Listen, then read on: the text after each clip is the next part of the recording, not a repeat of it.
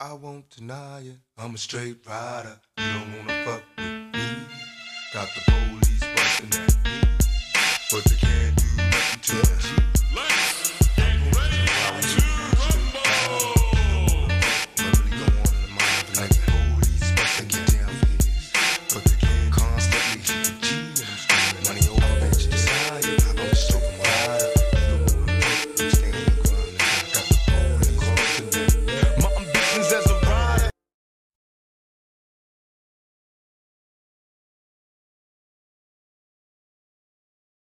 Fala galera, tudo bem? Aqui é o Shinobi e hoje estarei aqui com o Flug e infelizmente não estarei aqui com o Eren, pois ele teve que passar por alguns. porque está passando por alguns problemas pessoais. E problema pessoal, você já sabe, vocês já sabem, né? É, é difícil. Mas assim como. Mas assim como qualquer pessoa tem, né? Ele, ele tem também porque ele é uma pessoa comum. Mas, se Deus quiser, estará aqui conosco nos próximos casts. E, mas eu estou com o nosso querido amigo Flug. Se apresenta aí, cara. Fala aí, galera, beleza? Aqui quem fala é o Flug. Tô aqui com o Shinobão, né, Shinobão? Manda o papo, cara. E hoje a gente vai, e hoje a gente vai falar sobre uma das melhores séries desse ano, que é Shinobi. Falcão e Soldado Invernal. Isso aí, ó. Pra quem fala que a gente é, é decenalto, só fala mal da É, Marvel. cara, é uma das melhores séries do ano, cara. Não tem, não tem como negar. É, E hoje a gente vai realmente. tocar ponta por ponta e dar uma criticazinha ou outra, né, cara? Porque a gente sempre tem que criticar, né, mano? Realmente, realmente. Porque nada é perfeito. Nada é perfeito. Bom, é, antes de falar da série, gostaria de falar algumas coisas. É que, primeiro, se desculpar porque a gente tá super atrasado. A série, se eu não me engano, acabou em abril.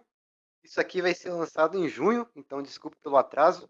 Mas é, a gente vai ter o cast sobre WandaVision, que vai sair mais atrasado ainda, porque WandaVision acabou em março, não foi, é, Flug? Foi em março, não foi? Se eu não me engano, sim, um mês depois, ou no mesmo mês, no finalzinho, assim, lançou Falcão e Soldado Invernal. E vale se destacar que um dia, quando lançar dublado, dublado nem, nem precisa ser dublado, né, cara? Quando lançar ali no Disney+, a série Loki, Semana que vai... vem, inclusive, Semana que vem já? Olha que maravilha! nas quartas-feiras, pra quem não sabe, agora a série do Loki vai ser diferente do WandaVision e do, do Falcão e Soldado Invernal, né? Por causa que vai ser lançado às quartas. Vai ser um pouco difícil pra gente, né, Flug? Por causa que a gente grava nas quartas-feiras. É verdade. A gente poderia até fazer um react, sabia? React? Será?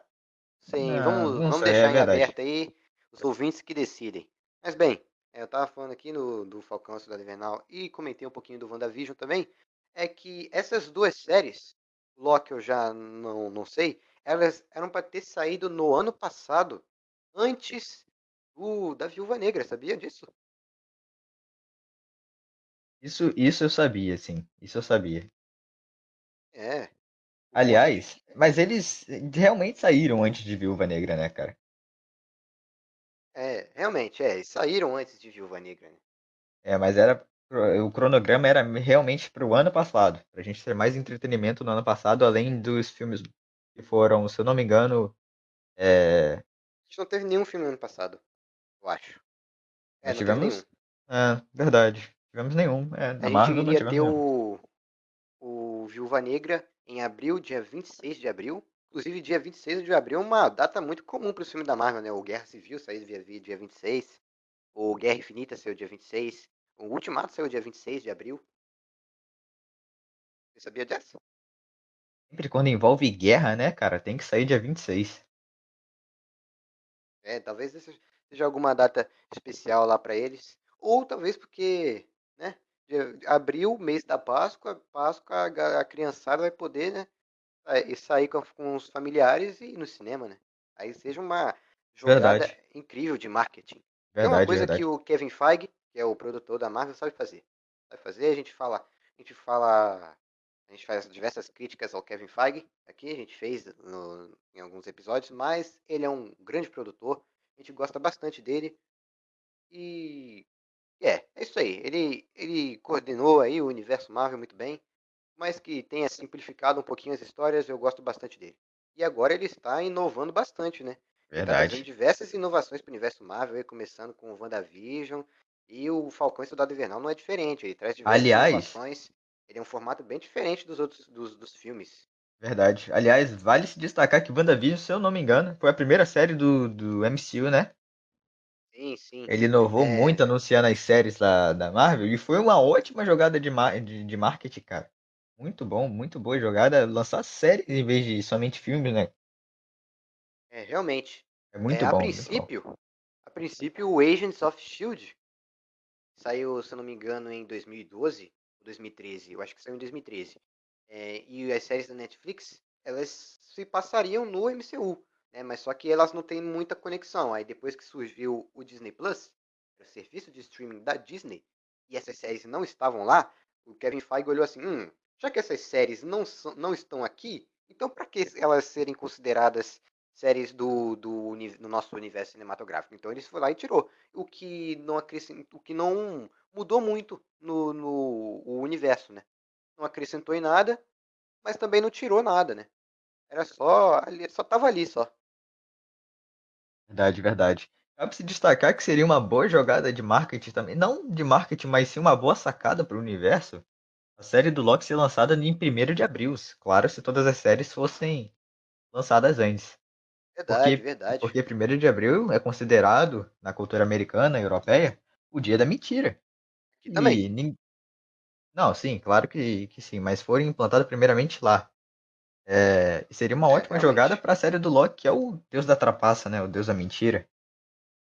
É, só, aqui é aqui é tem o Dia da Mentira aqui no Brasil, mas não é não é uma data marcante quanto é para os americanos, né? verdade. É que os engano, americanos é fazem feriado. diversos diversos é, eu posso Traquinagens. dizer, é, eventos É verdade, muito bom e se destacar. traquinagens também. Traquinagens. Pô, ainda bem, ainda bem que não tem isso aqui, né? Imagina só. É, alguém iria morrer. Bom, vamos continuar.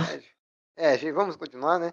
Então, bom, como eu estava comentando antes, é a série do Loki, a série do Loki não, a série do Loki também, né? De, de- se, se for como o WandaVision e o Falcão e Soldado Invernal, é, as séries da Marvel, né, no caso a, a WandaVision e Soldado Invernal, que foram lançadas recentemente e que a gente já pôde, pôde ver do início ao fim, elas são, elas foram bem inovadoras, elas trouxeram formatos diferentes para o MCU, que era uma coisa que estava faltando, né? O MCU ele tem uns filmes bem parecidos, na verdade.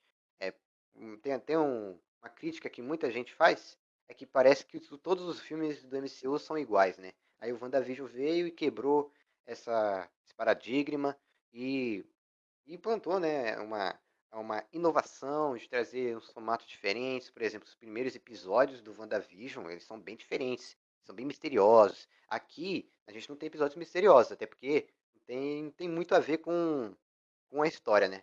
É, não é tipo o WandaVision, mas também a gente tem, cara, uma, uma grande evolução que eu vou comentar mais pra frente, que acontece no quarto episódio, que é uma evolução incrível e apresentação de personagens que, são personagens que eu gosto bastante. E vamos começar? É, Flug, gostaria de comentar primeiro? Não, não. Aliás, primeiramente, vamos falar do, do, do elenco do, da série? Sim, sim. Aí, ó. O- são são os, os mesmos, né? Que interpretaram Falcão e Soldado Invernal, no caso, nos outros filmes, no caso, Sebastian Stan. E tá no MCU aí desde o do Capitão América, Primeiro Vingador. É, o Anthony Mack e que tá, que tá no MCU aí desde o do Capitão América 2, Soldado Invernal, que inclusive é um verdade. filme que eu gosto bastante, pra mim é o melhor filme do Capitão América. É verdade, eu também acho. e o melhor filme solo da Marvel, é, MCU, né? Que tem Hum. Marvel é, Tem a o Fox universo também? cinematográfico Marvel, né? E assim, se for contar Marvel como um todo, o melhor filme solo é o Homem-Aranha 2 pra mim. E não sei, não sei pra você. Aliás, se contar Marvel como um todo, eu acho Deadpool 1 e 2. O 2 eu não considero muito, mas se juntar os dois, eu acho bem melhor do que Guerra Civil. Só minha opinião aqui. É, realmente. A gente Acho, acho comentou muito bom. bastante, quer dizer, comentou bastante não, comentei de leves aqui um pouquinho da, da Guerra Civil lá no primeiro episódio sobre Batman vs Superman.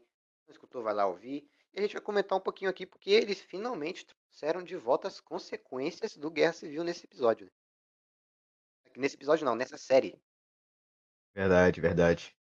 Eles retratam até o, o Sam Wilson, que é o Falcão no universo da Marvel, no, no MCU, aliás, perdão, ahn, como tá certo, um fugitivo, sim, o universo Marvel. É, como um fugitivo ainda, né, cara? Vivendo as consequências do que ele traçou seguindo o Capitão América, a ideologia dele, né? É, realmente. Mas podemos, podemos ver aqui, né, nesse, nesse- já nesse primeiro episódio, a gente já consegue ver que os, os pessoal que estava do lado do Capitão América, pelo menos a grande maioria, foi perdoado pelo governo por conta do, deles terem ajudado a salvar o mundo, né, no Vingadores, no Vingadores Ultimato. Entre eles, Oi? aliás, o Capitão América. O é, o próprio próprio Capitão Capitão América. América. Capitão América, que inclusive no Vingadores Guerra Infinita, aí, ó, pra quem não sabe, recentemente passou na tela quente, na tela quente, é tela quente da Globo. Inclusive foi, até fiquei surpreso que eles cortaram bem poucas coisas, né? E a Globo é conhecida por cortar bastante as cenas do filme. Mas voltando aqui, é, no, no próprio no Guerra Infinita, é, tem um, envolve uma cena do Capitão América. Ele chega lá junto com, não sei se ele chega junto com o Falcão, mas eu acho que sim.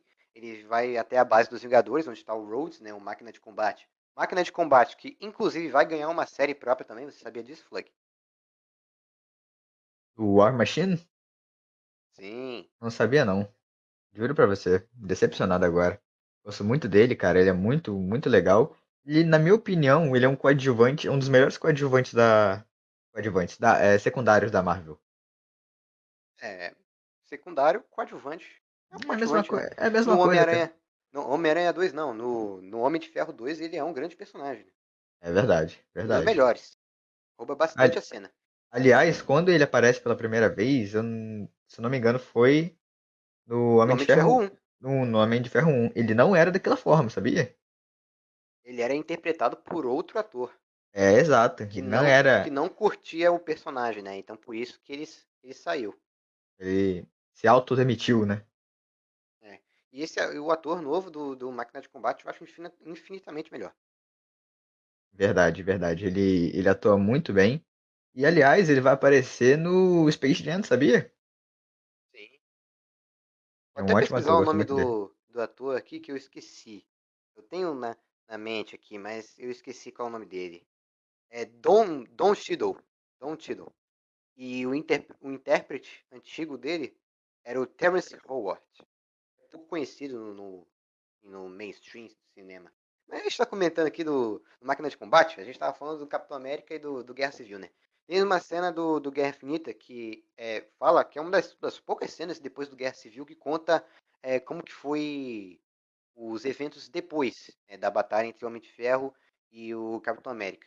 E é uma cena bem legal, inclusive, que é o Capitão América lá e tal, renegado, com a roupa preta, é, sem, sem a estrela, inclusive, você sabia dessa, Flug? Sem a estrela. E porque ele é, porque, claro, ele, é, ele tava renegado por conta de, por conta de tudo que aconte- ocorreu no, no Guerra Civil e tal. Sim, sim. E, e ele chega na base dos Vingadores e tá lá o General Ross, que inclusive foi quem declarou a o Capitão América e sua equipe é, criminosos. Ele chega lá, ele tá, ele tá tipo assim: é, o o Máquina de Combate tá tendo uma reunião com o General Ross e o General Ross tá questionando por que de- do, do Máquina de Combate não ter é, prendido o Capitão América e seus amigos. Aí chega o Capitão América e os amigos dele e o Ge- General Ross, que, nessa, que tá em formato de holograma, e fala assim: Eu vou prender você. Aí o Capitão América, tipo, no total foda-se, ele falou: É, pode me prender, pode me prender, tô nem aí. Eu acho, eu acho bem interessante. E é uma das poucas coisas que, que, que. É um dos poucos filmes, na verdade, que mostra as coisas que aconteceram depois do Guerra Civil. E aqui também mostra bastante, porque a gente tem a presença do General Zemo, que o General Zemo, ele foi. É um personagem que, que é um grande personagem no Guerra Civil, por mais que ele apareça pouco. Sim, sim. Mas é aquele bem desenvolvido e a galera passou a gostar muito dele. Ele Tipo realmente dividi... Ele realmente conseguiu dividir os Vingadores, né, cara? Realmente, realmente.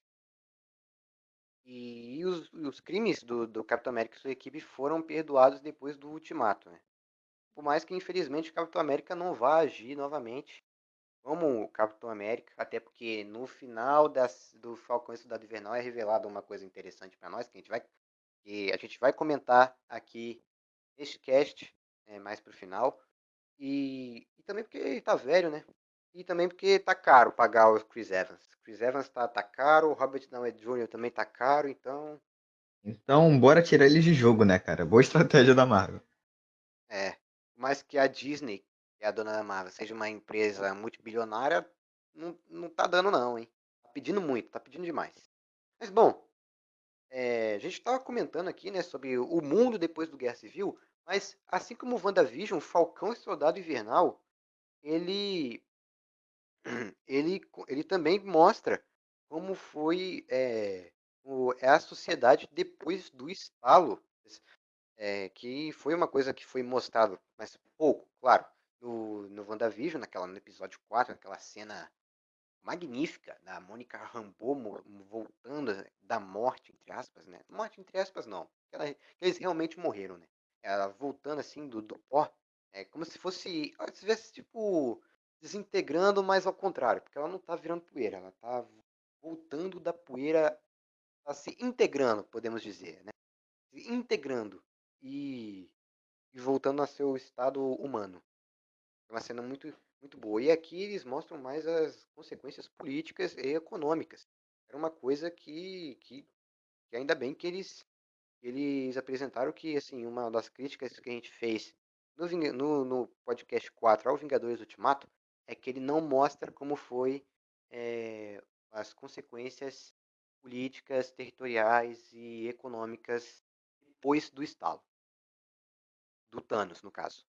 Mas uma, co- um erro que foi corrigido aqui no Falcão e Soldado Invernal e no WandaVision, que eles mostram como que, como que, que tá o mundo depois da volta dos mortos, né? depois do estalo do Hulk, do blip. É uma coisa bem interessante. E é até por isso que o primeiro episódio se chama New World Order, que é, É, a nova, nova ordem, ordem, ordem mundial. mundial. Verdade. É. E aqui nesse primeiro episódio, ele é, pra mim, ele é um episódio bom, ele é um episódio bom, mas o grande fato, o grande, como posso dizer, foco desse episódio são as lutas. As lutas que, por exemplo, o início dele é muito, muito cômico, né, que o pessoal da gringa, eu, que, não sei se você, se vocês sabem, né, já falei diversas vezes aqui nesse cast, já dá pra perceber, mas quem, mas quem me, quem me conhece sabe que eu sou um grande fã de COD. E a abertura desse episódio, Claro, sem ser a abertura da Marvel e tal, essas coisas assim. Ela parece muito com a abertura do Warzone. Você já, já percebeu isso, Flug? Passa o helicóptero. Helicóptero não, um avião passando assim, depois o, o céu. sabe? É a, anti- a antiga, no caso. A antiga abertura do, do Warzone, que agora é uma nova. Não, não Você- sabia disso não. Olha, eu tô sendo passada pra trás hoje, hein? Caraca. É, é um caminhão de curiosidades. Aí, pros Verdade, verdade. que não sabiam. O Warzone, inclusive, que é um jogo bem popular. Eu não gosto tanto de modo Battle Royale, um multiplayer padrãozão mesmo, mas voltando aqui, ele nessa cena inclusive que mostra o Fal... umas lutas incríveis envolvendo o Falcão e terroristas. Cara, que é, que é muito bom que está no assim, está no, no avião e e, e tem uma luta incrível, que ele está inclusive usando é, uma coisa que a gente não vê muito, né? Ele usando as suas asas. Eu- sim, claro, a gente vê ele usando as suas asas, mas como eu posso dizer, utilizar as suas asas como arma. É, se você, se você me entende, hein, é, Flug? Esse, é, é, é, ele utilizando isso é, foi mostrado bem pouco nos outros filmes. Eu creio no que- Guerra Civil. Eu Guerra creio que isso poderiam ter mostrado bastante isso. é verdade. Eu creio que isso foi mostrado em Homem-Formiga, quando ele tá lutando. Só não lembro muito bem da luta, mas a aparição do Sam Wilson nesse do Falcão, né? Nesse filme foi fantástico, na minha opinião. Gostei muito. Não gosto muito do, do filme dele, do Homem-Formiga, mas eu acho muito bom essa cena. A luta deles. Eles lutam. Realmente. Realmente é um cameo bem legal. É... E inclusive também tem cenas de luta envolvendo o. Putz, esqueci o nome dele. O Buck Barnes, né? Que é o, o soldado, o ex-soldado invernal, né? Por causa que ele era chamado de soldado invernal na época que ele era da Hydra, né? Na época que ele servia aos nazistas, na época que ele ainda estava com problemas da lavagem cerebral.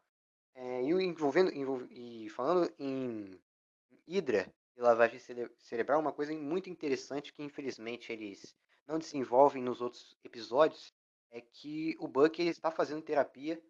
É, um meme, inclusive, que surgiu, não sei se isso foi só aqui no Brasil, é que os Vingadores eles precisam muito de terapia, né?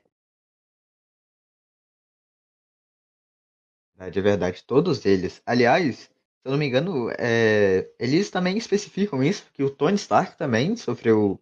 Não sei se é só nos quadris, mas ele também precisou de muita, mas muita terapia. Principalmente Realmente. depois, principalmente depois que ele descobriu quem matou os pais dele, o Howard e a mãe dele, se não me engano, se chamava. Putz, não lembro, hein? Não lembro Caraca, também esqueci agora, tá na ponta da língua, mas eu esqueci. Tá, Os irrelevante. pais dele, e no MCU, pelo menos, foram assassinados pelo Buck Barnes enquanto ele ainda era o Soldado Invernal. E Sim, não sei se sim. vocês sabem, mas nos quadrinhos quem assassinou o Howard Stark e sua esposa não foi o Bucky. né? Inclusive, é, esse assassinato, para mim, para mim o, é, essa revelação do assassinato do, do Howard Stark e da sua esposa, né, no caso dos pais do Tony Stark, para mim é o verdadeiro plot do Guerra Civil. Né? Causa que o plot do, do tratado de Sokovia não é muito bem explorado nesse filme. Mas esse aqui é bem, bem interessante. Ele, ele parece mais pro final, naquela luta bem incrível né, que acontece no, na Antártida, Antártida, se eu não me engano, né? É, que é um aquele local, local, polar. Eu não sei, eu acho que é na. Será que é na Sibéria? Eu não sei. É provavelmente na Sibéria, porque o Zemo tava lá e o Zemo ele tem parentescos russos, né? Aham, russos, é verdade. O Zemo que vai aparecer, se não me engano, no, no terceiro episódio ou no segundo. Mas eu acho que ele aparece mais pro final do segundo e das caras no terceiro. Mas a gente já tá falando do segundo e terceiro episódio, a gente não terminou de falar sobre o primeiro, né? Mas é, eu tava comentando, ele, como eu disse, ele não tem muitas coisas interessantes, ele tem mais as lutas, que são muito fodas. E tem essa, é, essa que é uma das poucas coisas interessantes desse episódio, é a terapia que o Bucky é, realiza, né? Por conta de que ele ainda tá tendo alguns pesadelos, por conta do, do da lavagem cerebral que ele sofreu na Hydra lá nos anos 40, durante a Segunda Guerra Mundial. É, Ele ainda tem alguns resquícios da lavagem cerebral e sofre de alguns distúrbios, né? E, e em alguns pesadelos ele tem ele tem alguns pesadelos é, como, como ele de soldado invernal, assim, pô, aquele braço mecânico irado e aquela máscara. A- ca- Não tem o cabelão, né? Por causa que ele cortou para poder fazer esse papel mais mocinho, entre aspas, no Falcão Soldado Invernal.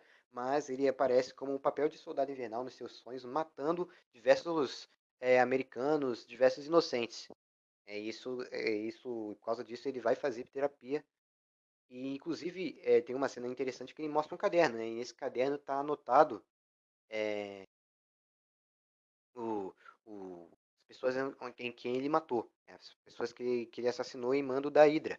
E uma dessas pessoas é o filho de um asiático, um asiático que, que é um grande amigo do, do Buck, eu não me lembro o nome dele, mas ele é um personagem que vai, vai sendo apresentado mais no início e mais no final, que ele também vai sendo esquecido, por causa que eles vão desenvolvendo mais as tramas dos apátridas e do John Walker, né? E o legado do escudo. John Walker, que inclusive aparece no final desse episódio e não gerou uma, posso dizer, uma reação muito positiva dos personagens da série e também não, não gerou uma reação positiva nos telespectadores, né? Eu, assim, Verdade. de primeira vista, não gostei tanto, né? Mas ao longo do episódio ele vai melhorando, ele vai se tornando um grande. Ao longo do episódio, não, pô, falando do episódio, é ao longo da série ele vai melhorando e se tornando um grande personagem. Eu gosto dele nos quadrinhos. É, ele vai fazer parte, ele faz parte de uma, ele fez parte de uma equipe chamada Thunderbolts que a gente iremos comentar nesse episódio porque tem resquícios, assim, resquícios não, né? Tem, é como eu posso dizer, easter eggs e referências sobre os Thunderbolts que podem indicar que eles vão aparecer no futuro. E é uma coisa interessante, né? Que o Barão Zemo também é um membro do Thunderbolt, inclusive ele é o, o líder dos Thunderbolts. E os Thunderbolts é como se fosse um esquadrão suicida da Marvel, né? Vilões fazendo papéis de heróis. É. Só que Só que aquele, se eu não me engano, eles não são mandados pelos governos, né? eles não são obrigados pelo governo a fazer isso.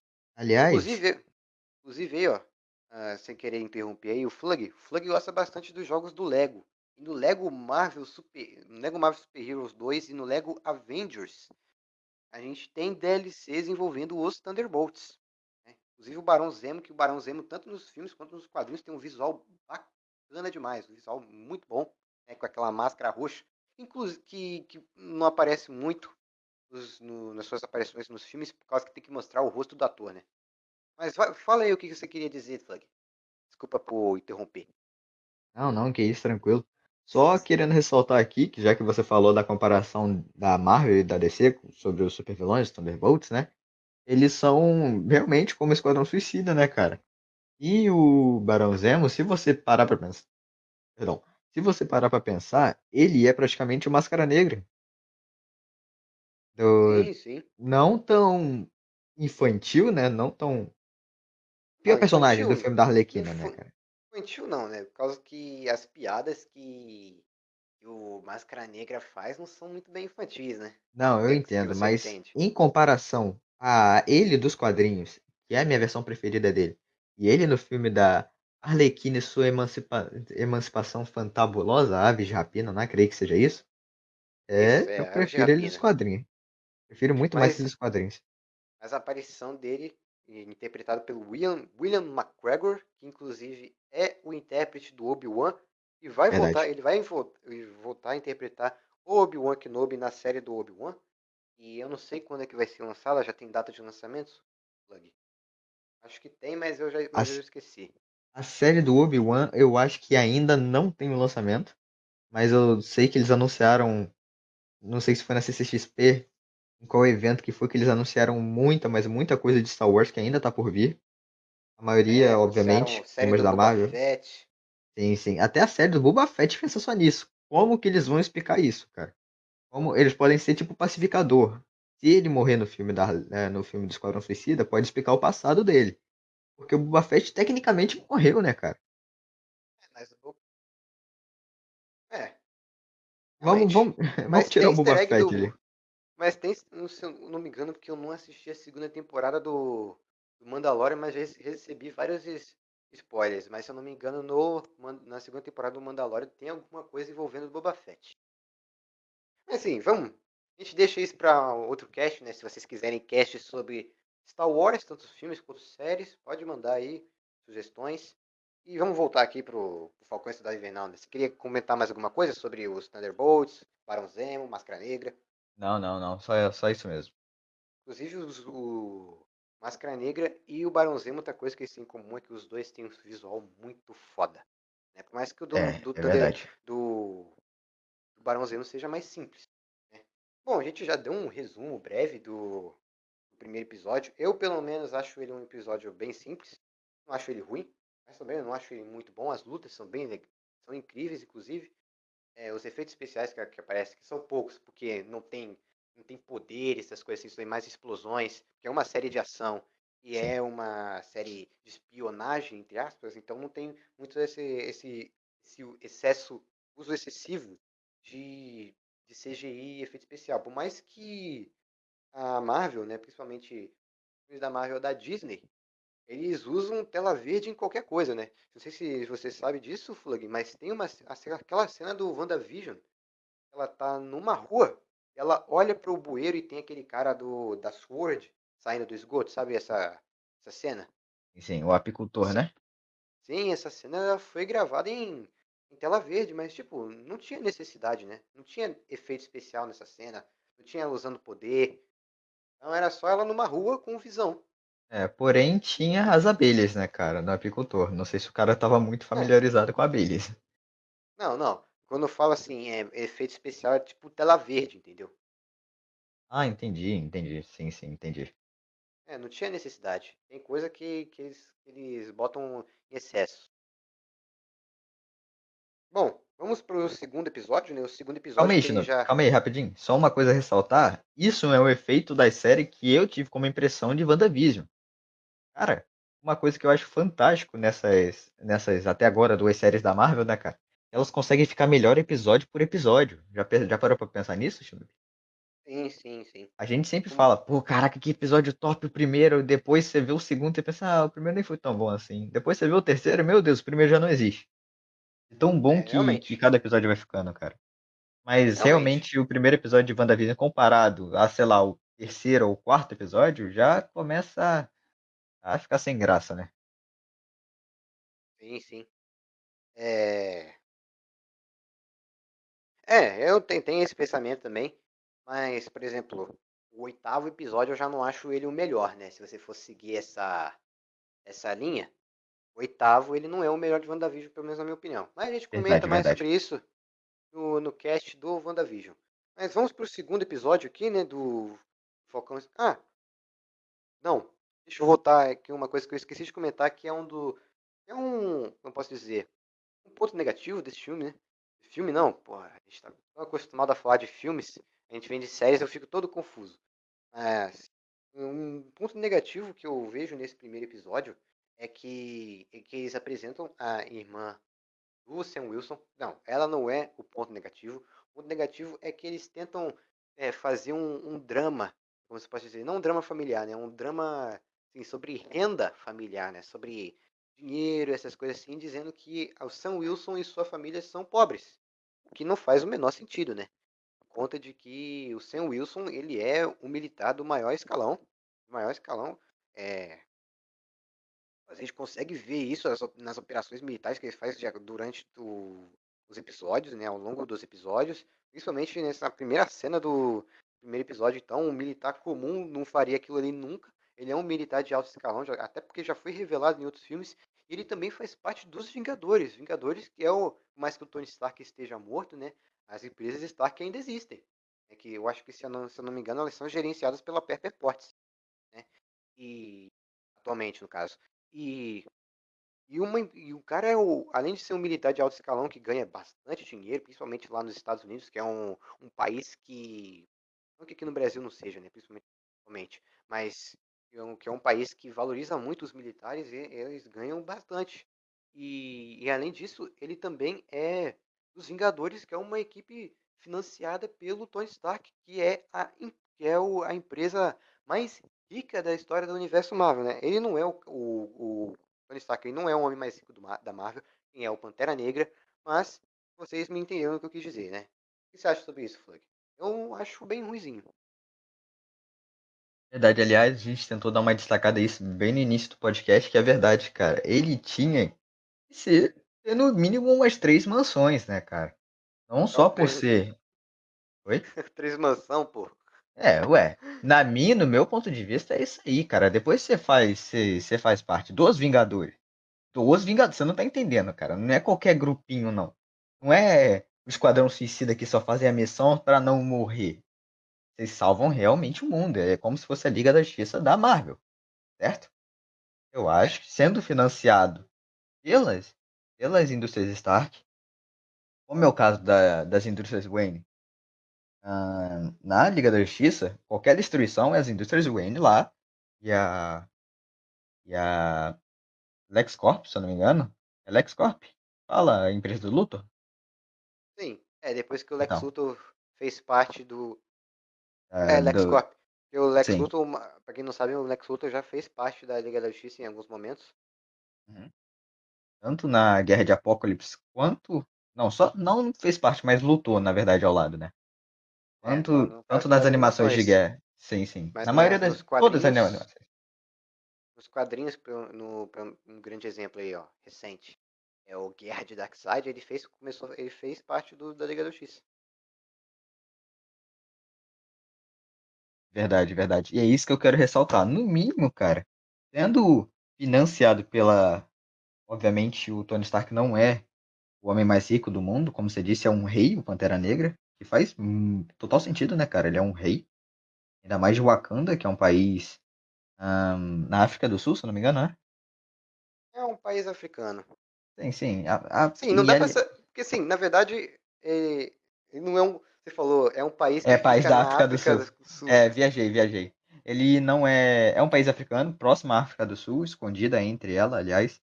Que, aliás, É, aparece como easter egg. No, atualmente no MCU não é mais escondida, né? T'Challa no final do, Pantera, do primeiro Pantera Negra, ele abriu Revela. Wakanda pro mundo. Aham, sim. E, aliás, eles aparecem como easter egg em um plano de fundo.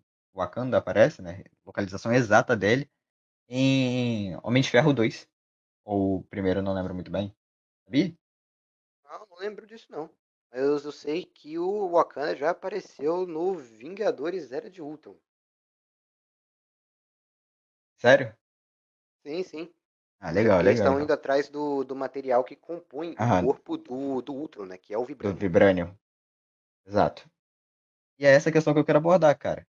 Sendo, aliás, abordado. E, aliás, o Wakanda também financiou muito os Vingadores, sabia disso? Porque o T'Challa, que é o Black Panther, ele. Aliás, vamos prestar nossas, nossos pêsames aqui ao Chadwick Boseman. E. É, realmente. coitado, né, cara? Nossos pêsames. É, mas. Ele também financiava, o Wakanda também financiava os Vingadores, cara. Toda a tecnologia, o Vibranium, que, que era direcionado pra Shield, era de Wakanda. Obviamente, né? Sim, sim. Por, por É, tal forma que eu acho que ele já deveria ter, ter uma, uma renda muito maior do que um, um soldado comum. O escudo do Capitão América é de Vibranium. O braço do um novo, não sei se o antigo era também, mas eu acho que acho que não. Eu, o eu acho que todos braço, eram de Vibranium, cara. o, o braço todos. antigo do Bucky, Aham, eu acho que todos eram. e o, o braço, o- todos estão de acordo com o Frog aí, né? Se ele estiver falando a verdade. Os braços do que o Bucky teve ao longo de sua vida foram feitos de Vibranium. Então, ele, você consegue ver bastante é, o financiamento de, de Wakanda em cima dos Vingadores, que é a equipe mais conhecida e mais equipe mais conhecida e mais poderosa do universo Marvel. Discordo, né? Eu acho que eu acho eu acho assim que o Quarteto Fantástico eles são mais poderosos que eles, mas Eternos também. é, não, Eternos Eter- também. Eternos é uma raça, não é uma equipe. Eles formam uma equipe. Eles ficavam vigiando a Terra. É, mas você Vamos, entendeu, vamos, ser explorados em Eternos, o filme. Que, aliás, vai estrear. que- Quando? Esse ano ainda? Novembro. Novembro. Que maravilha. Tô doido pra ver. Tá bem? Fiquei bastante ansioso com esse trailer. Mas assim, É. é, vai ter cast de Eternos, inclusive. Mas vamos voltando, voltando aqui. É, o, vamos comentar sobre o segundo episódio. O segundo episódio que eu acho ele um pouco abaixo do primeiro, mas ele é bom também. Que é, a gente tem que é o, o herói americano, né? Que é o episódio que tem a apresentação do John Walker como Capitão América. Como eu disse antes, é, no, no final do primeiro episódio, é, eu pelo menos na época não tinha gostado muito dele, né? É, na verdade, desde quando revelaram as imagens do John Walker como Capitão América, eu já não estava gostando muito. E assim, não sei se você percebeu, o, o Flug, você pode até pesquisar uma imagem aí para você ver, é, para você ter um- uma comparação. Parece que o capacete do, do, do do Capitão América no John Walker fica meio, como eu posso dizer, fica meio estranho, né? Fica meio com, com o queixão meio quadrado com o capacete, quando tá com o capacete. Parece que é meio folgado, como podemos assim dizer. É verdade, verdade. Mas eles tiveram que abranger um novo uniforme pra ele mesmo, então, É. de qualquer Inclusive, forma. o- uma coisa que é diferente nos quadrinhos é que, pelo menos na primeira aparição do John Walker, ele tem o mesmo uniforme do Capitão. O escudo também é o mesmo. É que eles fizeram diferente. Mas, é, na verdade, eles não fizeram diferente, né? Por causa que depois, é, quando o John Walker vai aparecer depois, né, em reboots, em remakes, histórias, ou até histórias originais mesmo, ele tem um novo uniforme como Capitão América e também como agente americano. É um uniforme preto, né? Mas assim, voltando aqui, é, o, o John aqui hoje a gente tem a apresentação de John Walker, o desenvolvimento de John Walker e a gente consegue, pelo menos eu, eu comecei a gostar um pouco mais do personagem.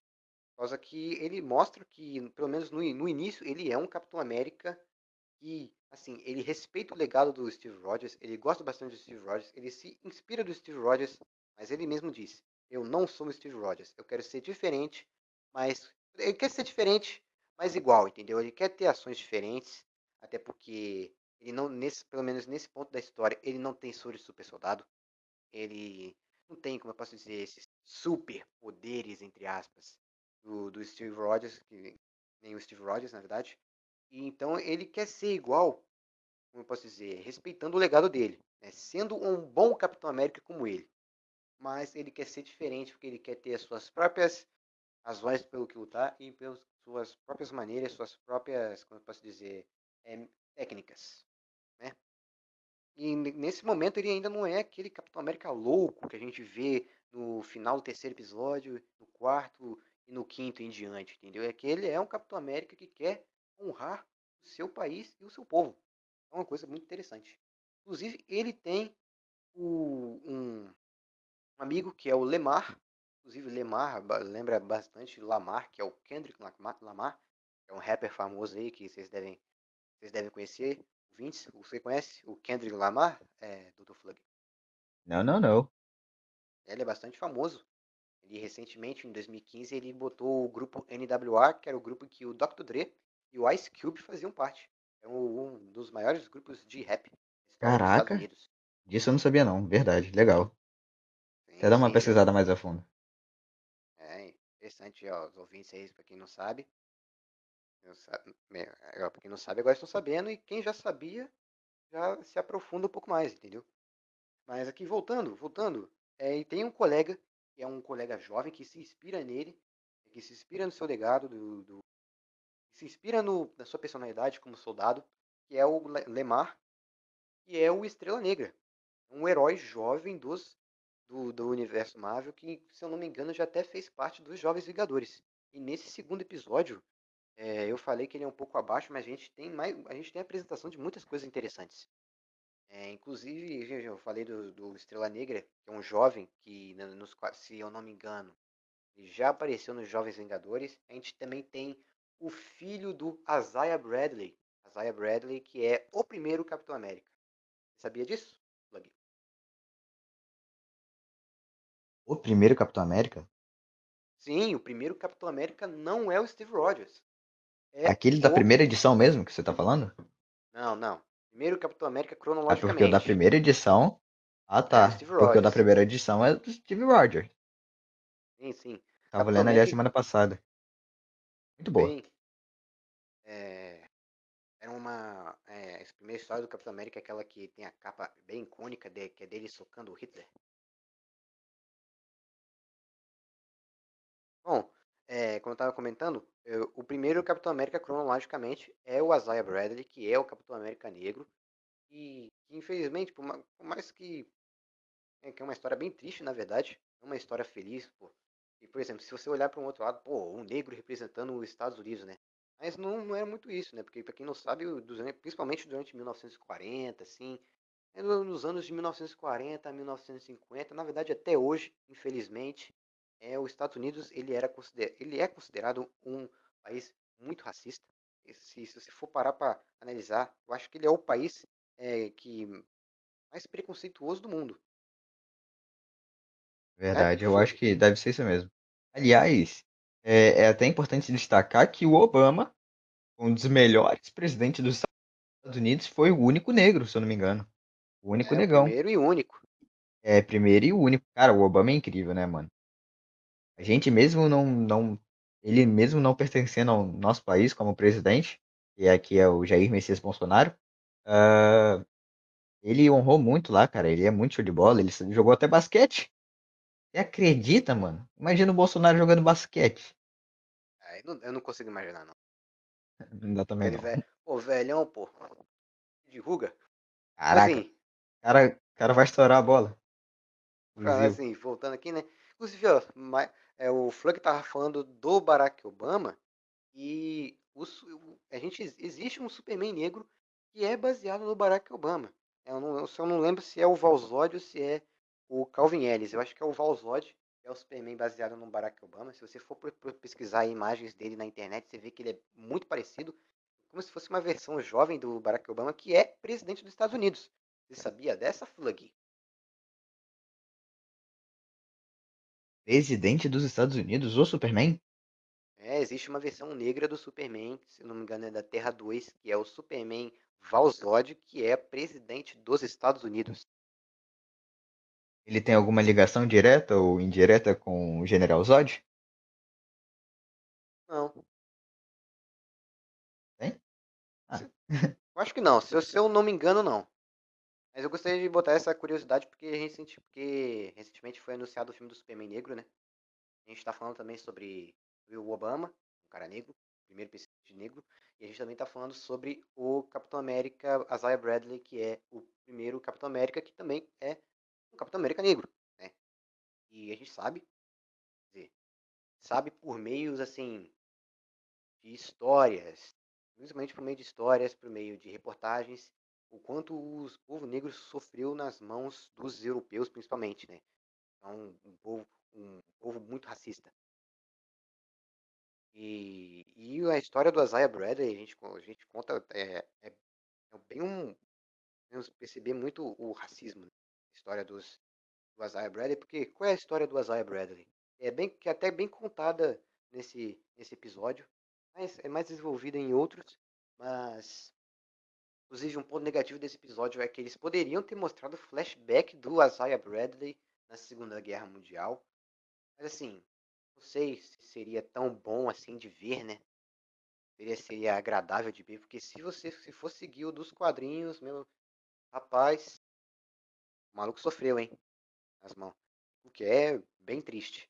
É porque, por exemplo, pra quem não sabe, eu já falei, Isaiah Bradley, ele é o primeiro Capitão América. Isaiah Bradley, ele era um soldado do exército americano durante a Segunda Guerra Mundial e ele foi é, levado junto com vários outros soldados negros para serem testados contra, testados contra não, testados com o primeiro soro super soldado, né?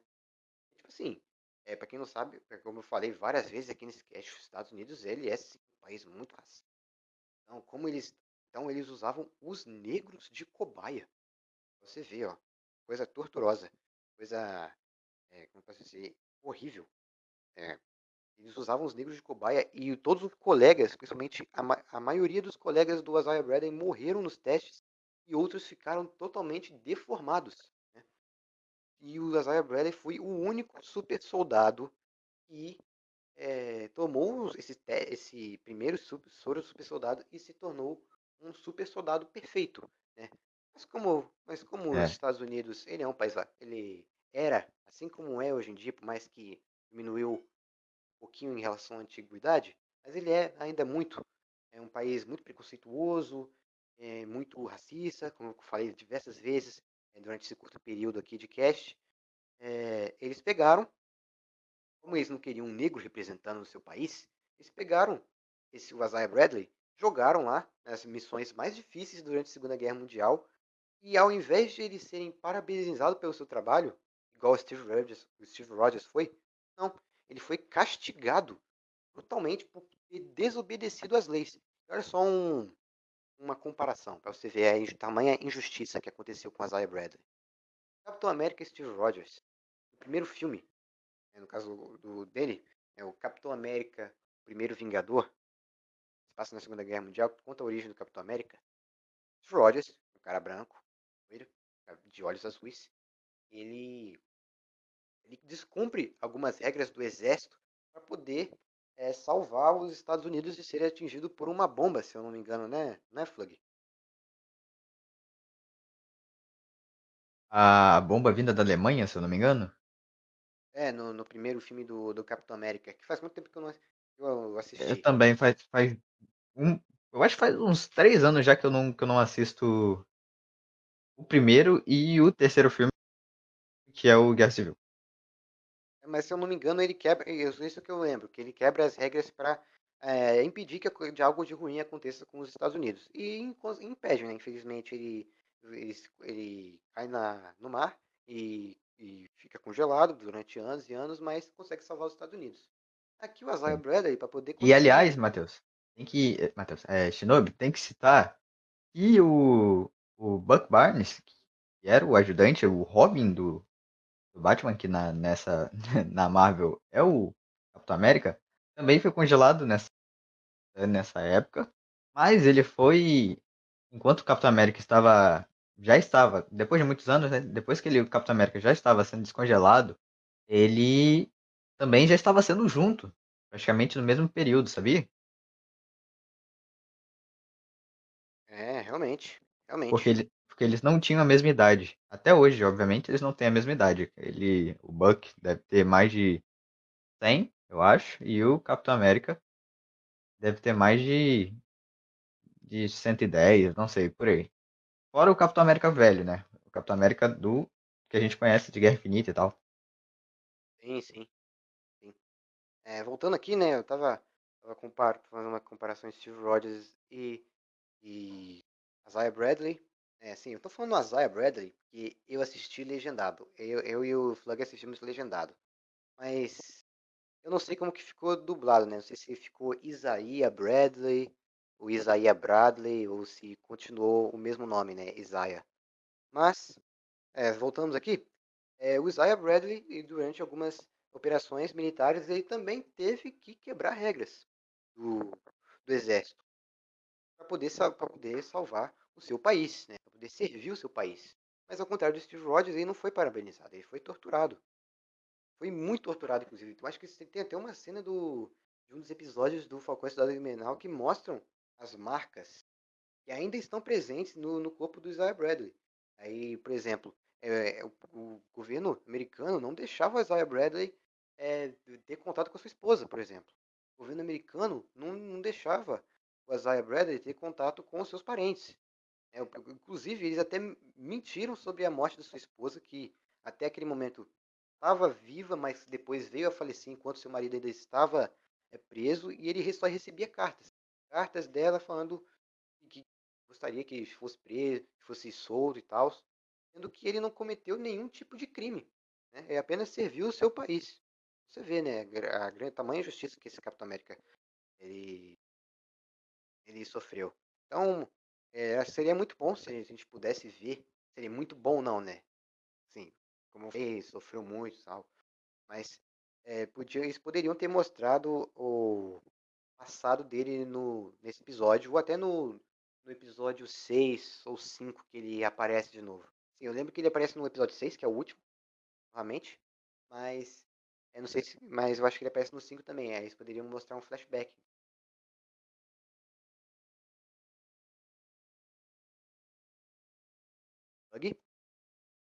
Eu também acho, eu também acho, Nobre. Pensei que você iria é, complementar com mais alguma coisa, mas eu também acho que seria uma ótima adição, né, dessa, como eu posso dizer, dessa ada adaptação do, dos quadrinhos, cara.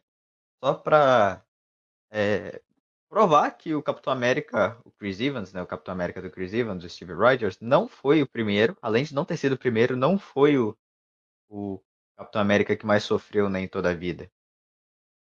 Porque ele, em Guerra Infinita, além dele ser um renegado, ele fica muito depressivo, tipo o Thor em Ultimato, né, cara? já até fez a crítica no episódio 4. Uh, ah, mas ele também, ele diz, né? Ele também sofreu bastante. Faz sentido, perdeu todo mundo. Mas o Isaiah, o. Eu acho que na versão brasileira ficou Isaías mesmo, cara. É. E foi o primeiro soldado. O primeiro. O primeiro Capitão América, aliás, sofreu bem mais do que ele. Eu gostaria de ver essa adaptação. Não no, de modo um, como eu posso falar, de modo em que eu queira ver ele sofrendo, mas de modo da adapta adaptação mesmo dos quadrinhos. Sim, sim, sim. É... Assim, eu tava falando, do, antes de falar do Isaiah Bradley, eu tava falando dos Jovens Vingadores, né? E eu puxei esse assunto do Isaiah Bradley por conta de que o neto do Isaiah Bradley, ele. eu esqueci o nome dele agora, mas ele se torna o Capitão América do do, do Jovens Vingadores, um dos, um, uma das versões jovens do Capitão América que entraria para os Jovens Vingadores. É...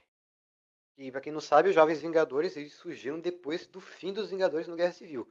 Aqui, no caso, o fim dos Vingadores no CM, sim, foi com Guerra Civil, entre aspas, sim. Mas os Vingadores acabaram mesmo de verdade no, no, no Ultimato. Aí, e isso que gerou o fim dos Vingadores foi no Vingadores Ultimato, não no, Guerra, no, no Capitão América Guerra Civil. Como é nos quadrinhos em que o Guerra Civil ele acaba com os Vingadores, é, e vai surgindo diversos outros grupos, né? Vai surgindo Jovens Vingadores, vai, vai surgindo, acho que Vingadores do Oeste, se eu não me engano, vai surgindo os Thunderbolts, vai surgindo os Vingadores Sombrios, que são os Vingadores liderados pelo Norman Osborn, né, que é um vilão do Homem-Aranha, e, e além de ser o Duende Verde, ele também é um dos homens mais ricos do universo Marvel. Não sei se você sabia disso, Flug. Sabia disso? Sabia sim, o chefe totalmente da. O céu, chefe totalmente. O cabeça da Oscorp, né, mano? É, que depois seria sucedido pelo Harry Osborn, que se tornaria o Duende Macabro, né? Quando Uhum. de Duende E- Macabro, é, e, aliás, rapidão, saindo de... só- Só pra complementar aqui, Shinobi, rapidinho, perdão de cortar. É, a Oscorp, ela financiava os projetos do, do Dr. Octopus, sabia? Sim, sim, o Dr. Octavius, ele trabalhava para os Corp. Aham, sim. Isso é mostrado Octavius no, no, no, no Homem-Aranha 2, do Sam Aham. E aliás, no, no game também, no game do, do Homem-Aranha, o primeiro lá do, do PS4, realmente, sem ser o mais Morales, é, eu tava jogando semana passada e realmente é um jogo fantástico e trabalha muito bem essa trabalho em equipe do, do eles dois, do Peter Parker e do Dr. Octopus.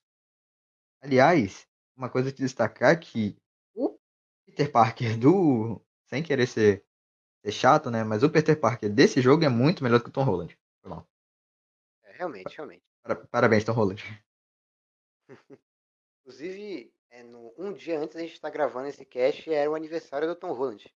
Sim, Era sim. pra ter o tre... Sim, de acordo com rumores, era pra ter trailer de No Way Home, né? Mas não teve, infelizmente. Eu ia comentar que o Harry Osborn, ele se torna o Doente Macabro.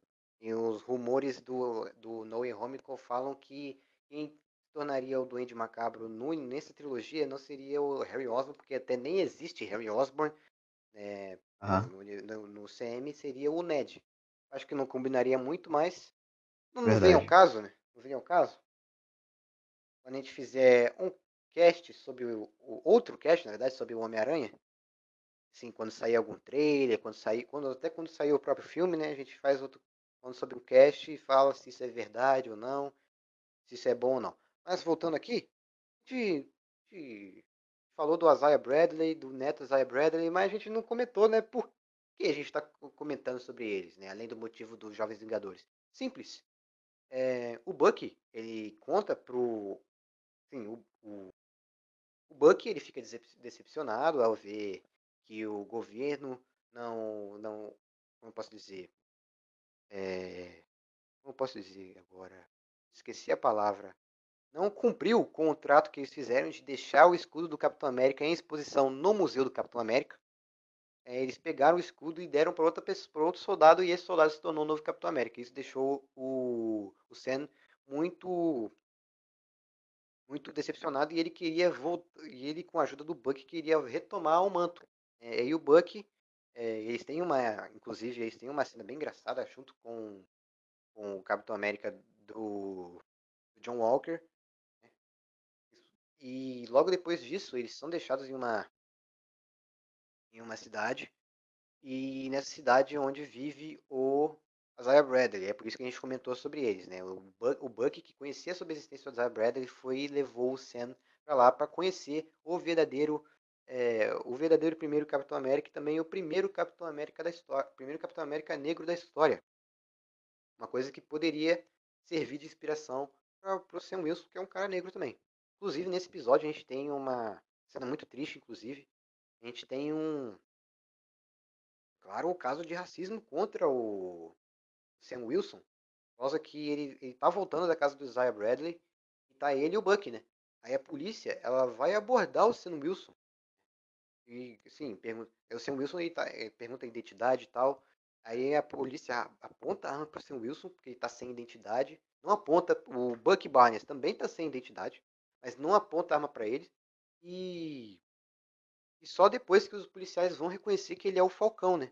Aí eles tratam ele bem. Aí foi uma claro, clara crítica que a Marvel fez, uma crítica muito cirúrgica é, que Muito a Marvel boa. fez, fez ao, aos grandes casos de racismo, né? Inclusive seria seria muito bom se essa série tivesse lançado no, no ano passado. No ano passado a gente teve o movimento do Black Lives Matter por causa do- da morte do, do George Floyd milhões, vários outros milhões de, de negros nos Estados Unidos. Imagina só. Interessante seria. É verdade, também acho, cara. Ele, aliás, o Senna poderia até servir de, de propaganda. Propaganda não, é. Como eu posso dizer? De né? líder, né? É de inspiração, exato. Como a Mulher Maravilha é no, no Partido Feminista, no direito das Realmente. mulheres. Ele poderia servir. Eu acho uma ótima ideia. Tanto o Senna como vários outros heróis negros, sendo eles também o War Machine, que é a máquina de combate, o próprio Pantera Negra, A exato. Shuri, que é a irmã do Pantera Negra. É a Shuri, todo, todos de Wakanda, né, praticamente. O Super Choque, que, é- que no caso da DC é um adolescente negro aí, ó, pior ainda. Sim, pior ainda verdade. não. É que sofre ainda, que sofre ainda mais, né? E o John Stewart da DC também. Sim, vários outros heróis. O Cyborg, Cyborg. o próprio, o próprio Cyborg, né, mano? O Cyborg é incrível. Tem os Stewart também, né, como você disse. Eles são, são... Aliás, o... Ah, eu esqueci o nome agora. É... É, na série dos Titãs, vale ressaltar que na série dos Titãs, a, atriz da Estelar, ela é negra, né, cara? Todos de Tamarã também nessas podia. séries são negros. É, podiam ser servir de inspiração também.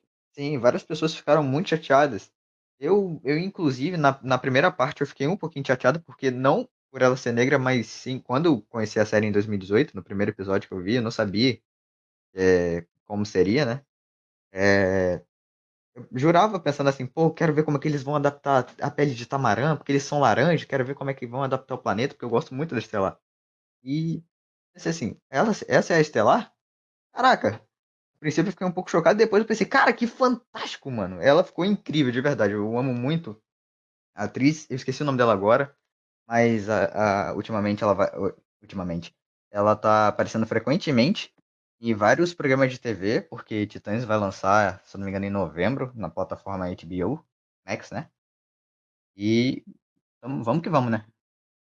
Uma curiosidade que eu gostaria de dizer é que a gente falou, né, que o Falcão ele é interpretado pelo Anthony Mack e no filme do Notorious Big, que é um rapper famoso dos anos 90, que infelizmente foi assassinado em 19... assassinado, né, não assassinato, em 1997.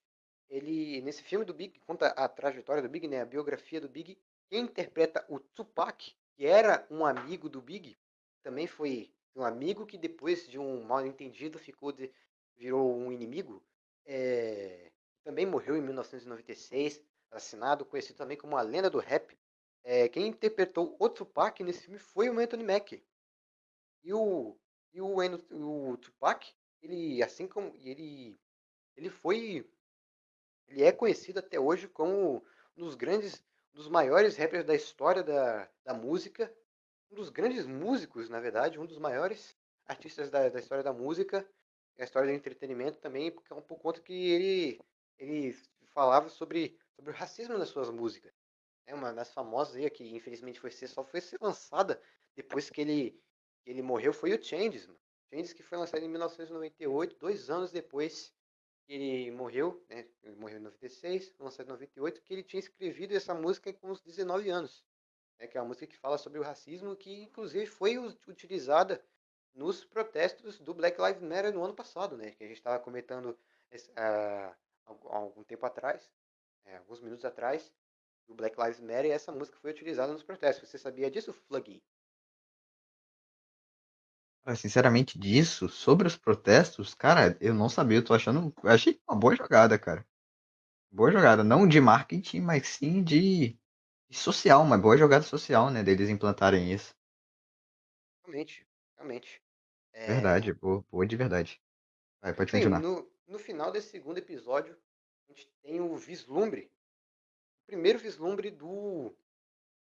do, do Zemo. Né, que a gente vai comentar agora no terceiro episódio, que o terceiro episódio é sobre o Mercador do Poder, que é um episódio bem legal também. Ele é, se não me engano, eu acho que ele é o maior episódio da série, eu acho que ele é o único que tem uma hora. E por conta que ele apresenta várias coisas, inclusive o Barão Zemo, né? Mas assim, Shinobi, que eles soltariam, assim, um desinform... uma pessoa desinformada que não assistiu a série, mas que está aqui no, no podcast para ouvir nossa opinião. Elas poderiam dizer o quê? Shinobi, por que carambas eles, eles soltariam o Zemo? Simples. é, os vilões da série, que são os apátridas, que a gente esqueceu de comentar, é, os apátridas são um grupo revolucionário que queriam trazer, de, queriam fazer com que a sociedade voltasse a ser como na época do Blip.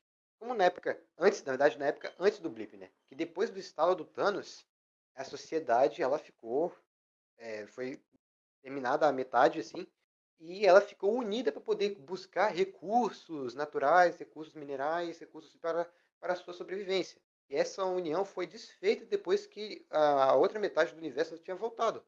E o, os, os, grupos revolucionários dos apátridas queriam que, que o que, que o mundo, a sociedade voltasse a ser como era antes do blip. É, a princípio, é, eles não são liderados pela Carly Morgenthau, né? que nos quadrinhos é um homem, Carne Morgenthau é um homem, lidera o grupo, e aqui eles transformaram numa guriazinha, né, numa adolescente. E eu acho que é uma, uma boa vilã e tal, a Karen Morgenthau, mas eu acho que ela não impõe muito respeito como, como líder do, de um grupo tão grande, tão revolucionário como esse. Porque isso em certos momentos, principalmente mais pro final, assim, da série, principalmente no último episódio, em que ela parece uma garotinha revoltadinha, entendeu? Parece tipo, sei lá, é um adolescente do Twitter. Não sei se você concorda com, comigo, Flug. Totalmente, totalmente, totalmente. É porque ela tem. É, ela, assim, ela não é uma adolescente, claro, né? Mas ela tem esse. Ela não passa tanto respeito, mas ela é uma boa vilã, sim. É uma boa vilã. É, assim, né? Então, como eles queriam. Os apátridas, eles utilizavam soros de super soldado é, contrabandeados. Né? Eles estavam replicando soros de super soldado. E quem sabia sobre os soros de super soldado, como eles funcionavam, era justamente quem? O Barão Zemo. Então, o. O. O, o Falcão não. Putz, esqueci agora. O Soldado Invernal, né? O Bucky. Ele vai lá e solta o Barão Zemo, numa cena muito boa, inclusive, que ele causa o caos ali na, na prisão onde está o Barão Zemo. Vários. É, os bandidos que estão ali presos, eles, se esbrigam entre si, eles brigam com os guardas, e aí o Bucky vai lá, aproveita e solta o Barão Zemo, o Barão Zemo sai de boa, né? E, e aí eles soltam o Barão Zemo, o Barão Zemo leva para eles para Madripoor. Madripoor é onde está onde? O, o mercado do poder, né? Que era o maior mercado de, de produtos contrabandeados das, da, do universo Marvel, né? Como se fosse o um mercado negro, só que 10 vezes melhor. Não 10 vezes não, 100 vezes melhor. Que se localizava na cidade de Madripoor. Madripoor, que inclusive aqui, ó, Madri, aqui, ó, uma coisa que as séries da Marvel, pelo menos até agora, têm em comum é que a, a maioria apresenta teorias bizarras, né? E já como, assim, o Falcão Soldado Invernal, pelo menos nos trailers, não apresentava nada. Mas quando foi apresentado Madripoor nesse primeiro, nesse terceiro episódio, muita gente achou que poderíamos ter a introdução dos mutantes. Ué, mas por que, Shinobi? Simples. Madripoor é a cidade onde vivia o Wolverine, né? o Logan. Então, por isso que as pessoas acharam isso. Claro, é, ele não aparece na série, eu vou cortar suas asinhas de esperança, ele não aparece na série, mas eles podem, podem aproveitar no futuro e trazer de novo. E trazer essa cidade de novo e botar o Wolverine lá. Né? O, a Sociedade dos Dez Anéis não aparece no Homem de Ferro 1, lá em 2008. E aparece de verdade, novo no Homem verdade. de Ferro 3. Verdade, e agora vai aparecer agora no Shang-Chi. Aliás, vale se ressaltar que não, nunca foi preciso ter outro X-Men na equipe dos Vingadores. O Wolverine agia como fonte como, ah, como eu posso dizer, é fonte de contato dos X-Men para os Vingadores e dos Vingadores para os X-Men. Porque ele fazia também parte do grupo. Ele era um dos líderes, né, cara?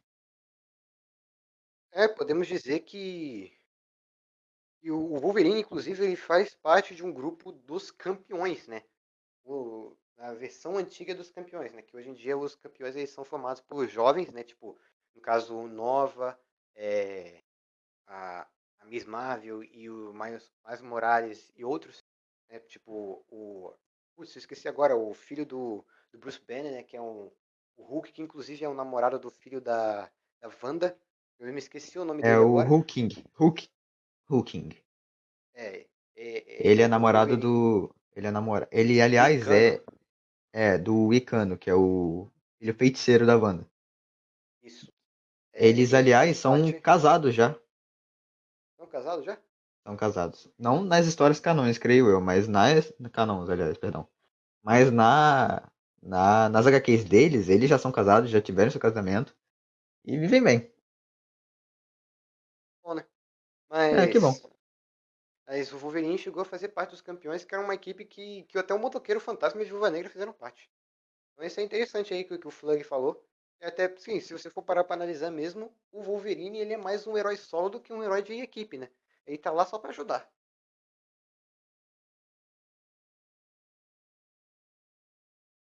Flug?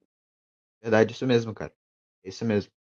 Ele realmente ele age como, não vamos dizer como um agente, né, cara, mas como um super-herói.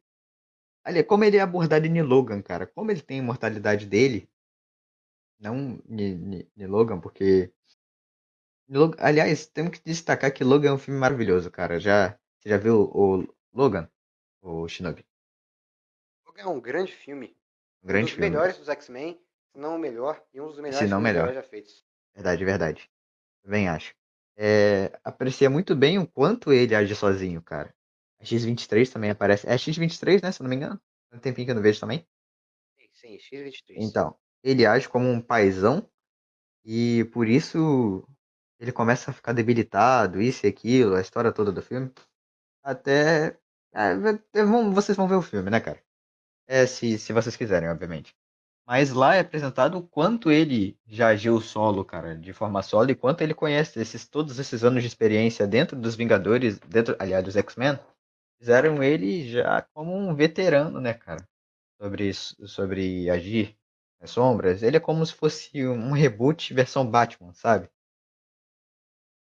Ele tá mais pra um justiceiro, Neil Logan, na minha opinião. Realmente, realmente.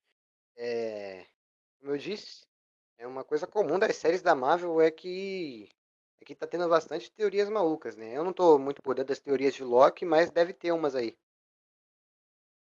Que eu lembro que no Wanda, muita gente dizia que no final do WandaVision ia aparecer o Magneto. Você lembra disso, Flug? Não o quê? O que você disse? Uma travadinha aqui pra mim.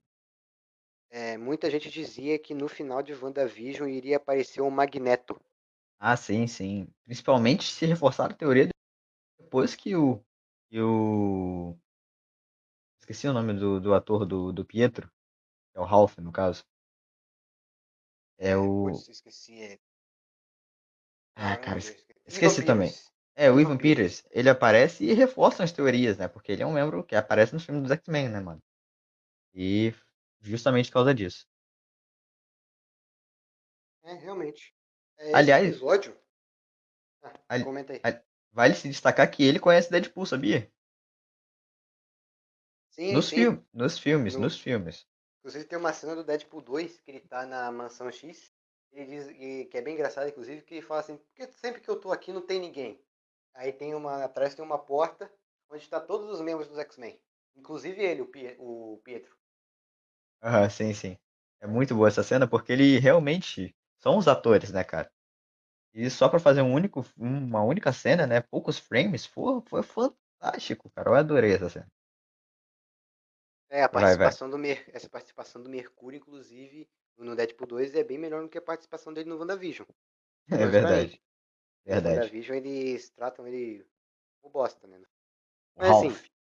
É, Ralph Bonner. A gente comenta mais no, no cast do WandaVision. Mas. É, esse episódio ele, ele- ele apresenta isso, né? O, o Zemo. Inclusive, a gente estava falando lá, lá- lá atrás que. que o. sobre os Thunderbolts. Que o visual do, do Zemo é incrível, muito foda. E nem tem uma cena aqui, né? A gente falou que, que eles não aparecem muito de máscara por causa para poder para poder exibir o rosto, né?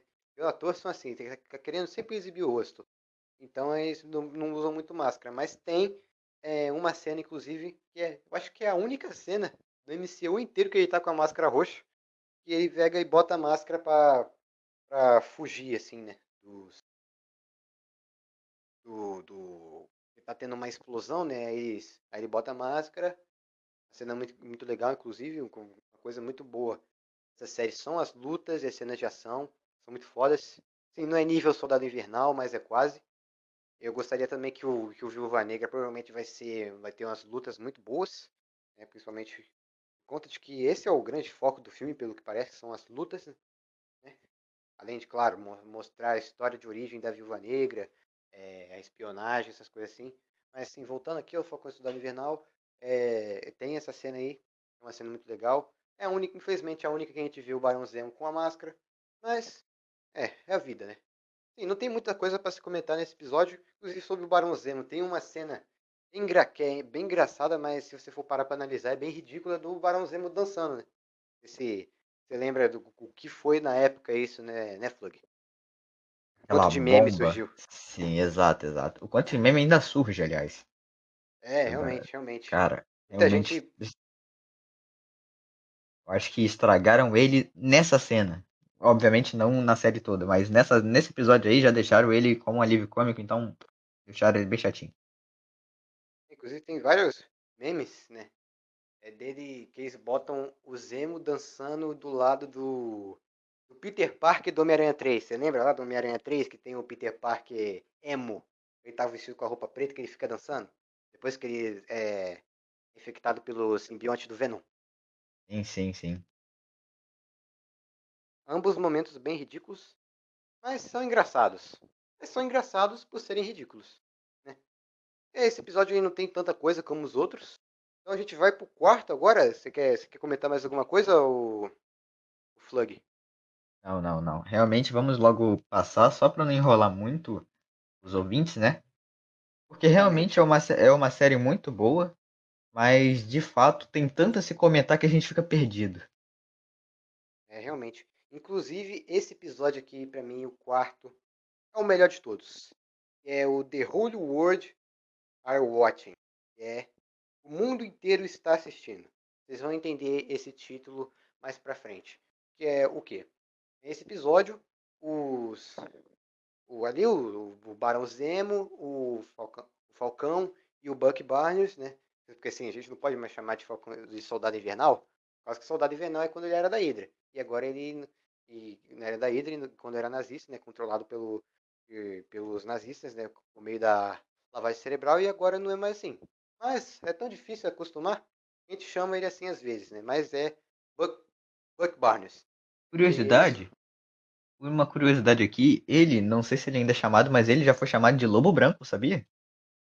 O Lobo sim, Branco. Sim, é, inclusive, eu acho que, não sei se é do quinto episódio ou se é desse. Ah, não, acho que é do quarto episódio.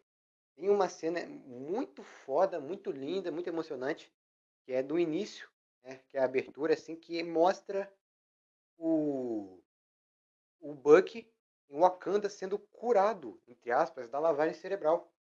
Aí mostra ele chorando e tal, mostra ele tomando em contato com as Dora Milaje, que são as soldadas é, femininas da, de Wakanda, e é uma cena muito emocionante. Inclusive nessa cena que eles dão o braço novo para ele. Braço, braço novo que eu acho bem melhor que o, que o antigo. Eu acho, sim.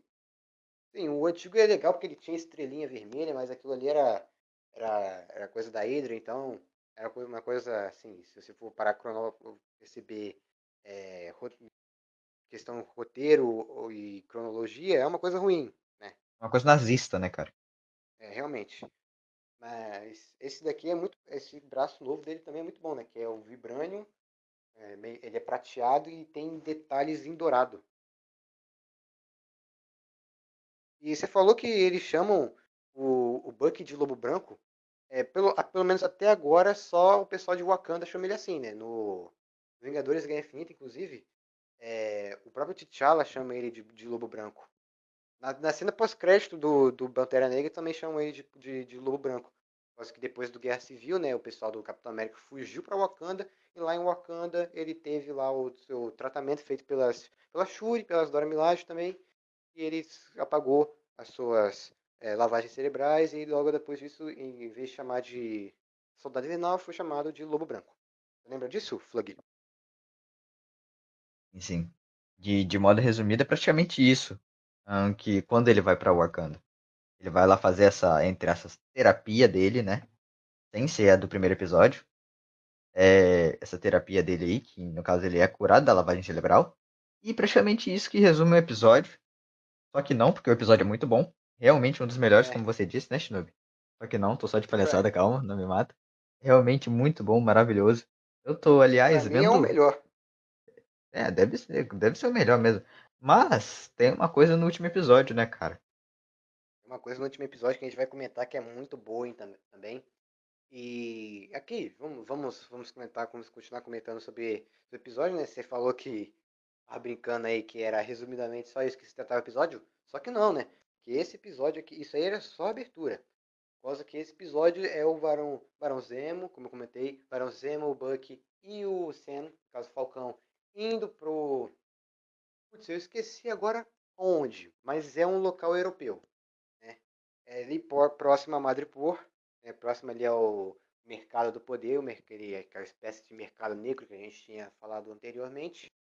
E lá onde é o refúgio dos apátridas, porque como eu falei, os apátridas eles eram de grupo de refugiados revolucionários, né, que queriam que, o, que a situação da sociedade voltasse para antes do Blip, porque era quando a sociedade estava unida em prol de uma só, em prol de, de uma só, como posso dizer, razão, não razão. É, vocês entenderam, vocês entenderam. Né? E eles vão até lá para poder descobrir sobre o soro de super soldado e para poder, poder fazer com que a carne Mugental, né, de forma de, eh, inicialmente, de forma na base do diálogo, fizesse com que ela desistisse de fazer uma invasão em massa aos Estados Unidos e fizesse esses movimentos eh, revolucionários de forma violenta e fizesse de forma mais pacífica, né?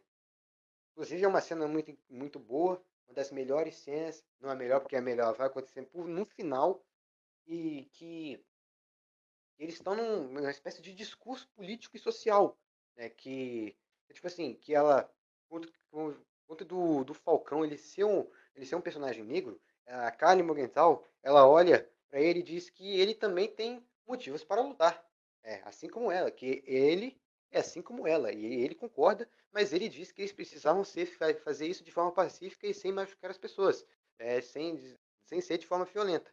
Ele quase convence a garota Porém, chega o John Walker, né? O John Walker que, que aí já tá puto da vida por conta do. Por conta de que nunca consegue pegar a Carly, por conta de sim, não pegar desse jeito aí que vocês provavelmente vocês pensaram que eu sei que vocês são safadinhos. Mas assim, pegar e prender, entendeu? E Até eu prenderia a pensei. Ah, sabia? Vocês têm a mente muito poluída. E aí eles querem, eles querem é, capturar a Carly, prender é, ela, por conta de, por mais que ela seja uma revolucionária, entre aspas, quisesse fazer o bem, ela estava fazendo isso de forma violenta e isso era crime. Né? E, então ele queria prender ela para orgulhar o seu país e fazer o seu grande, o primeiro, seu primeiro grande ato como Capitão América. né? E ele chega lá muito puto junto com o Estrela Negra e, e ele vai lá e atrapalha o, a conversa que eles que o Falcão tá tendo com a Carly. E isso faz isso faz acreditar de que isso faz a, isso faz a Carly acreditar de que ela estava sendo traída pelo, pelo Falcão e isso deixa ela muito puta também. E, e aí tem uma batalha, né? Assim, não sei se vocês sabem, mas o mas os apátridas, como eu comentei, eles tinham um soro de super soldado, então eles eram super resistentes, né? E eles têm uma batalha muito muito boa, inclusive, e as batalhas, as lutas ah, são, são incríveis nesse, nesse, nessa série. É a melhor coisa dessa série pra mim são as lutas. Mas, como eu, como eu estava comentando, eles estão batalhando e chega mais apátridas, né? E junto com o John Walker está o Black Star, né? O Lemar, que é o Estrela Negra, ajudante do John Walker, que era um jovem militar. E tem uma cena, cara, que é, que é muito foda essa cena. Pra mim, que, que é aí que começa o clímax do episódio, que é aí que começa a melhor coisa do episódio. E aí chega e o, o, o John Walker ele tem é, ele, tem, ele usa o escudo do Capitão América, né? Ele, ele é o, cap, um novo Capitão América. E ele joga esse escudo pro, pro um rapaz, quer dizer, pra Carly, e a Carly ela joga de volta e isso pega na cabeça do.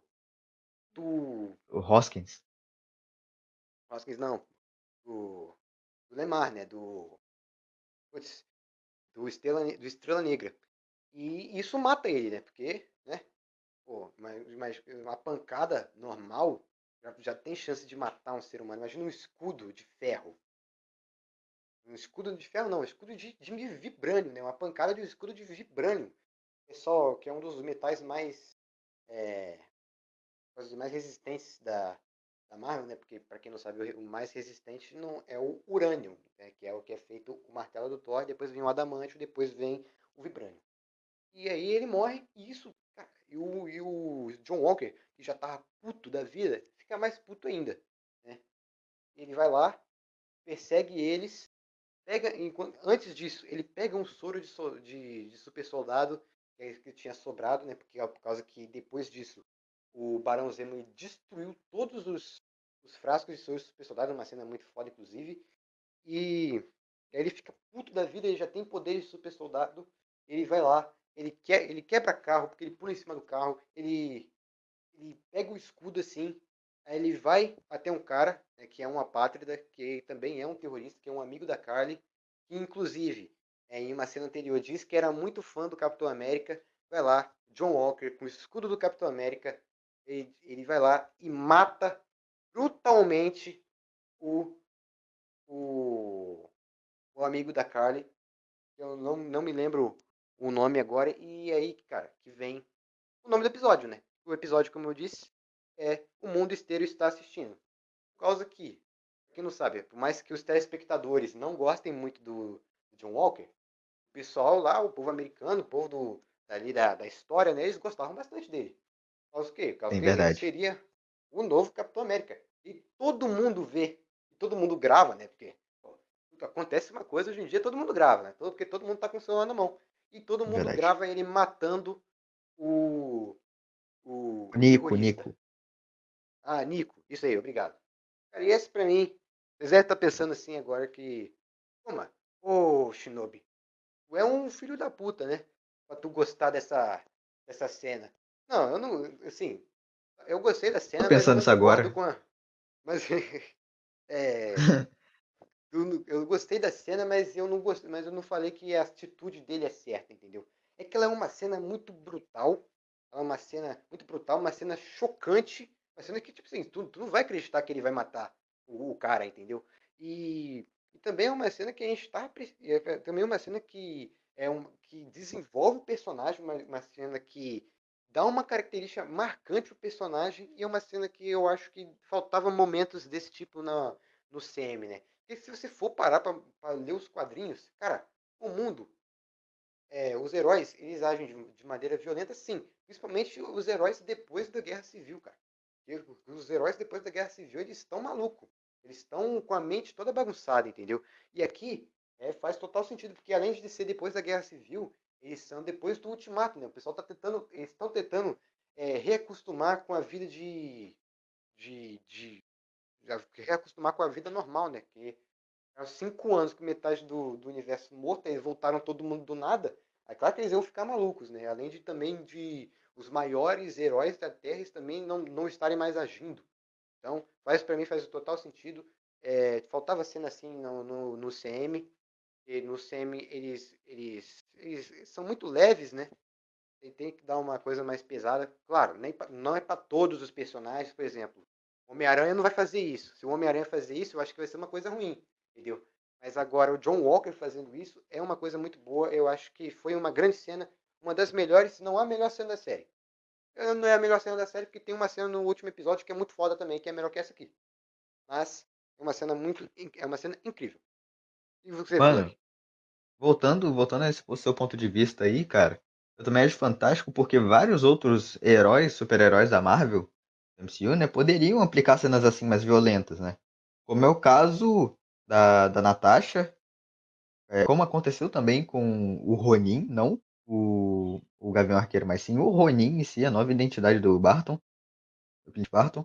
E não foi tão, tão, tão, tão, tão como a gente queria, como foi essa realmente do. Foi tão brutal, aliás, ao ponto nosso de vista, como foi essa do, do John Walker. A Natasha, a Viúva Negra, poderia implantar mais cenas assim. Aliás, eu acho que vai ter bastante nesse próximo filme dela, você acha? Sim, eu acho que não vai ter, por causa que, como eu disse antes, era para o filme da. Era, eu acho que esse filme da Viúva Negra, tipo. Ele foi, ele foi feito. Sim, é uma coisa que a gente esqueceu de comentar é, é, no, aqui durante o, o cast, né? A gente vai aproveitar para falar agora. É que as séries, eu acho que elas vão ser um pouco diferentes dos filmes.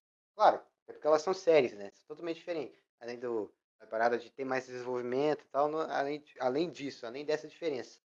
Por exemplo, série. Eu acho que série da Marvel, eu acho que só os, os fãs vão ver. Claro, os fãs, são muitas pessoas que são fãs da Marvel. né? Muitas. Não falo como se fosse poucas.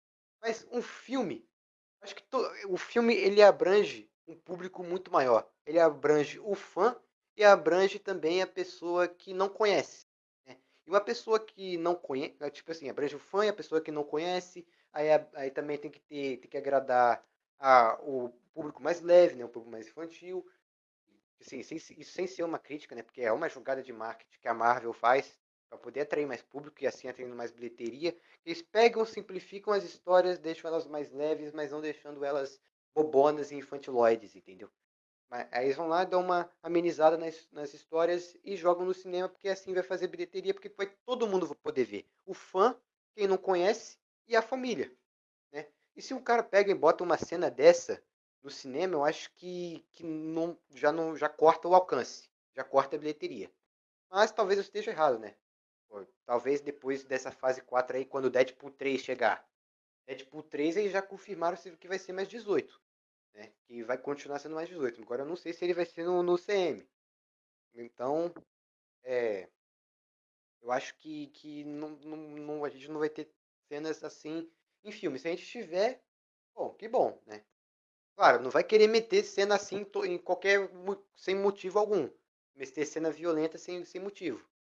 Tem que ter um motivo plausível para fazer isso, que é o- esse caso aqui. Né? Não é só por diversão, né? Só para divertir o público. Até porque eles são super-heróis, né, cara? Até por causa disso. Sim, então, sim. não pode sair implantando isso. Bom, é, quarto episódio finalizado. Um, o melhor episódio. Vamos, vamos, vamos melhor episódio? Vamos ganhar dar- desse título pro quarto episódio? Sim, sim. Podemos dar esse título pro quarto episódio. Então tá É, bom, eu uma salva acho- de palmas. Salva de É, o palmas pessoal pro não- O pessoal não vai ouvir as nossas palmas, né? Então não, não vai, Lá, lá, lá, lá. É, não então não, não vai adiantar muito, não. É. Mas então, voltando aqui, é, a gente vai falar sobre o quarto episódio, ele é o melhor, ele tem um maior desenvolvimento de personagem, ele tem uns discursos políticos e sociais muito bons, ele tem lutas muito boas, as melhores inclusive, ele tem essa cena muito foda, impactante, ele tem as melhores atuações, é um caso a atuação do Wyatt Russell, que é o intérprete do John Walker, que inclusive Wyatt Russell é filho do Kurt Russell, que é um grande ator também, de que fez vários filmes de ação dos anos 80 e 90 e 2000, mas que também é o ator que fez o Planeta Ego, né, que é o pai do Peter Quill lá no Guardiões da Galáxia Volume 2. Você sabia disso, Flug? Uhum, sim. É, Aí, ó, Aliás, uma curiosidade que o Flug sabia aí, ó. me ferrou nesse cast, hein? Caraca. Mas sim, essa daí eu sabia. Aliás, porque o, o...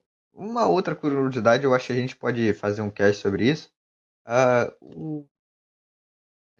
Aliás, o ator do pai do Quill não era pra ser esse ator aí. Ele tinha muita cara de bonzinho. E o Ego é realmente um dos maiores vilões dos Guardiões da Galáxia.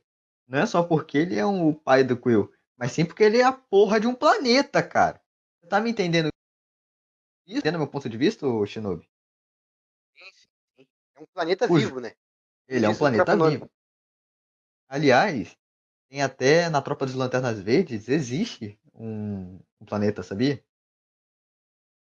Se não me engano, é o Parallax, né? Não, não, não lembro muito bem o nome dele, mas ele é realmente um planeta vivo. E o cara defende tudo com o anel.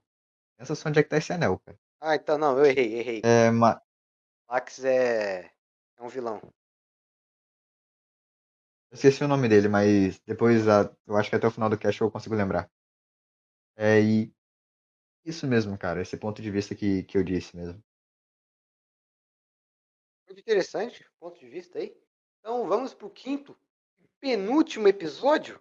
Caramba, já estamos no penúltimo episódio, né? Passou tão rápido esse cast aí. Acho que vai, vai ficar um pouquinho longo, mas quando é de assunto bom, Lembrei, lembrei. não tem problema. Não tem problema ser longo. Fala, fala É, aí, já que você Mogo. lembrou. Mo- É Mogo o nome do planeta. Aí, ó, Mogo. Aí, ó. Mogo. O Flug também traz curiosidades, não sou só eu, não. Caraca. Aí sim, hein? Assim, vamos comentar sobre o quinto episódio. O quinto episódio, ele é o episódio que... É assim, né? É tipo, é tipo o penúltimo capítulo de novela, né? O, o quinto episódio. Ele é o episódio que prepara pro último. Ele não apresenta tantas coisas, mas ele apresenta poucas coisas, e mas não, não, é, não, é ruim. É porque ele, por exemplo, o foco desse episódio é eles treinando, é, caso, os dois lados treinando os seus, os seus, como eu posso dizer, os seus, seus exércitos, né? Assim, não seus exércitos, né? Por causa que, em, por causa que é só são de um lado são só duas pessoas, de um lado são várias. Mas a gente, o episódio ele ele fala mais sobre sobre o treinamento do do, do, do, Sam como Capitão América, que, tá, que ele recebe o escudo, ele, ele assume de, de, de vez o escudo, né? Até porque antes disso, antes de assumir o escudo, eles têm uma, uma luta contra o, o John Walker, ah, depois que ele assassina lá o, o Nico, né? Que é o nome do rapaz. Sim, Nico. Depois que ele assassina ele em meio à praça pública, com vários tele- telespectadores civis, e acontece tudo isso. Eles têm uma batalha que é, que é incrível também. E é uma das melhores cenas também pra mim. É, eu acho que essa é a melhor batalha. Não. A melhor batalha? Não sei. Falei no, no que o quarto episódio ele tinha a melhor batalha, mas me enganei. É esse, essa batalha no início do quinto aqui, que é muito foda. É uma cena muito bonita, inclusive, que é o do John Walker com o escudo, ele tá agachado assim perante a luz, né? Que é que ele faz até. Não sei se ele faz um discurso, mas. Não, não. Ele faz o discurso mais pro final do episódio. Que a gente vai comentar depois. E é um, um discurso que é uma crítica ao governo americano, né? Se, se, é se você entendeu, né, Flug? Mas é uma luta muito foda e tal. Aí o Sam recupera o escudo e o Buck vai treinar ele. E aí, beleza, então o Buck treina ele. Enquanto isso, a Kali Morgenthau, puta da vida, vai lá e reunindo o pessoal da, dos apátridas. E uma coisa interessante que eles apresentam nesse episódio é que os apátridas, eles têm... é, são, são várias pessoas ao, ao redor do mundo. Não é uma equipe pequena. São um- uma, uma equipe, equipe enorme, né? Podemos dizer. E, que qualquer lugar do mundo tem pelo menos um, né? Até por, até por isso que o, o lema dos apátridas é um povo, um mundo. Não. É, um mundo, um povo. né, que é o One World, One People. Inclusive é o título do próximo episódio. né. É, uma coisa que eu queria comentar é sobre o John Walker, é, no- mais pro, no final desse episódio, que aqui John Walker pra mim já- já- já se tornou o meu personagem favorito. Eu não gostava dele, agora eu gosto pra caramba dele. É que aqui ele vai ser julgado, a cena do julgamento dele é muito foda, inclusive, vai ser julgado porque ele vai ter que precisar devolver é, seu uniforme de Capitão América, ele vai ter que precisar renunciar o seu, ao seu, ao seu posto de Capitão América e, e, e lá ele vai ser julgado e tal. Aí o pessoal, ele tira o, o escudo, a roupa dele, ele não pode mais se tornar Capitão América, ele volta a ser um soldado comum. E, e antes, e antes de ele ir embora ali do Senado, ele diz, um, ele, fa- ele faz um discurso. Ele só fez, ele só fez o que os americanos mandam ele fazer, né? Que é uma crítica ao, à forma de como o exército americano age, né? Que o exército americano age de forma muito violenta e de, de- desnecessariamente. Até tem uma coisa que acontece no quarto episódio, né? Que é uma, uma conversa entre o John Walker e o Lemar, antes, deles, antes do Lemar morrer, no caso, e, e eles estão falando sobre a. Não sei se é a guerra do Afeganistão. Não sei se é a guerra do Vietnã, eu acho que é uma guerra que. Uma operação que ele fez no Afeganistão, né? Que aí ele fala que se sente mal por fazer aquilo porque ele precisou matar diversas pessoas. Então foi uma crítica, bem, outra crítica bem cirúrgica aí da, da Dona Marvel ao, aos Estados Unidos. Você tinha percebido essa, Flug? Sobre a guerra do Vietnã? Não, É, não guerra a-. É, eu acho que é Afeganistão mesmo, não era Vietnã. Acho que o Eu creio. Vietnã, o, o John Walker deve, tá, deve ser uma criancinha na época, né? Vou seguir a, a lógica. Eu- Deve, deve ser. Deve ser, deve ser isso então. Tá, tá certo então. Sobre a guerra do Afeganistão, né? Isso. Jurava, isso. jurava que era do Vietnã. Mas não, eu segui a lógica do Vietnã mesmo, porque foi um, um período de muita guerra que tiveram né, no Vietnã, em qual, se não me engano, os Estados Unidos perderam, né? Então, Sim, sim. então seria uma boa analogia eles fazerem. Mas pode continuar, Shinobi. Não tem mais nada a comentar, não? Sobre Tá bom, essa então. parte do episódio, não. Tá bom, então. Então a gente vai pra, pra cena pós-crédito do episódio, né? Que é uma cena que até gerou memes, é, pelo menos aqui no Brasil, mas eu acho que em todo lugar em que a série foi exibida, que é o John Walker é, fazendo lá o cursinho do Art, do Art Attack, do Art Attack, né? Ele vai lá, ele parece até aquelas crianças que vê vídeo do YouTube assim, como fazer o seu escudo do Capitão América. E o, o John Walker ele tá puto, ele acha que, que, que cometeram uma injustiça com ele, ele é o Capitão América, que ele deve se tornar o Capitão América, que ele foi, foi demitido do cargo de Capitão América de forma injusta, então ele, ele vai lá, não tem um escudo mais, não tem uniforme, vai lá e faz o seu próprio escudo. Escudo de ferro, que, que não é nada comparado com o escudo de vibrânio, né? E que, que gerou memes, né? Na, na internet, que é o John Walker vendo, vendo o vídeo do Art Attack, né? Art Attack, inclusive, um, o- um, putz, é um, um grande programa. Verdade, verdade. E ele fazendo o estudo, do, o, o estudo, o escudo nessa cena pós-crédito é algo fantástico, cara. Porque ele, na minha opinião, ele não é meu personagem favorito ainda, né? Porque eu não me aprofundei muito nele ainda. Não desenvolvi um carisma muito grande, mas eu sei que ele é um grande personagem. E isso já conta o desenvolvimento dele dentro da história, cara. Eh, Você não acha que essa cena pós-crédito já valia mais do que muitas cenas de outros personagens aí? Sim, sim, sim. Eu acho que é uma boa cena de desenvolvimento do personagem. Ele falando que, não, eu só eu posso ser, cara, porque eu sou o Capitão América. Aliás, surge até um, um bando de meme e ele tá certo, cara. Ele diz assim, ele com o manto de. O Steve Rogers com o manto de Capitão América, ele não falava que ele era o Capitão América. Ele falava que ele era o Steve Rogers. Até na hora que, que ele tá lutando contra Lani Wakanda, ele chega pro. O, o Groot chega pra ele e fala assim: Eu sou o Groot. Vira pra ele e fala: Foda-se, eu sou o Steve Rogers. Não, lógico que nessa época ele ainda. eh, Nessa época ele não tinha assumido o manto. O, tinha, não tinha assumido, aliás, o manto do Capitão América de novo. Mas em diversos momentos ele fala: Eu sou o Steve Rogers, não sou o Capitão América. Já o John Walker, não. Ele fala que ele é o Capitão América e que ele tem que ser, só ele. É uma fase bem rebelde do, do personagem.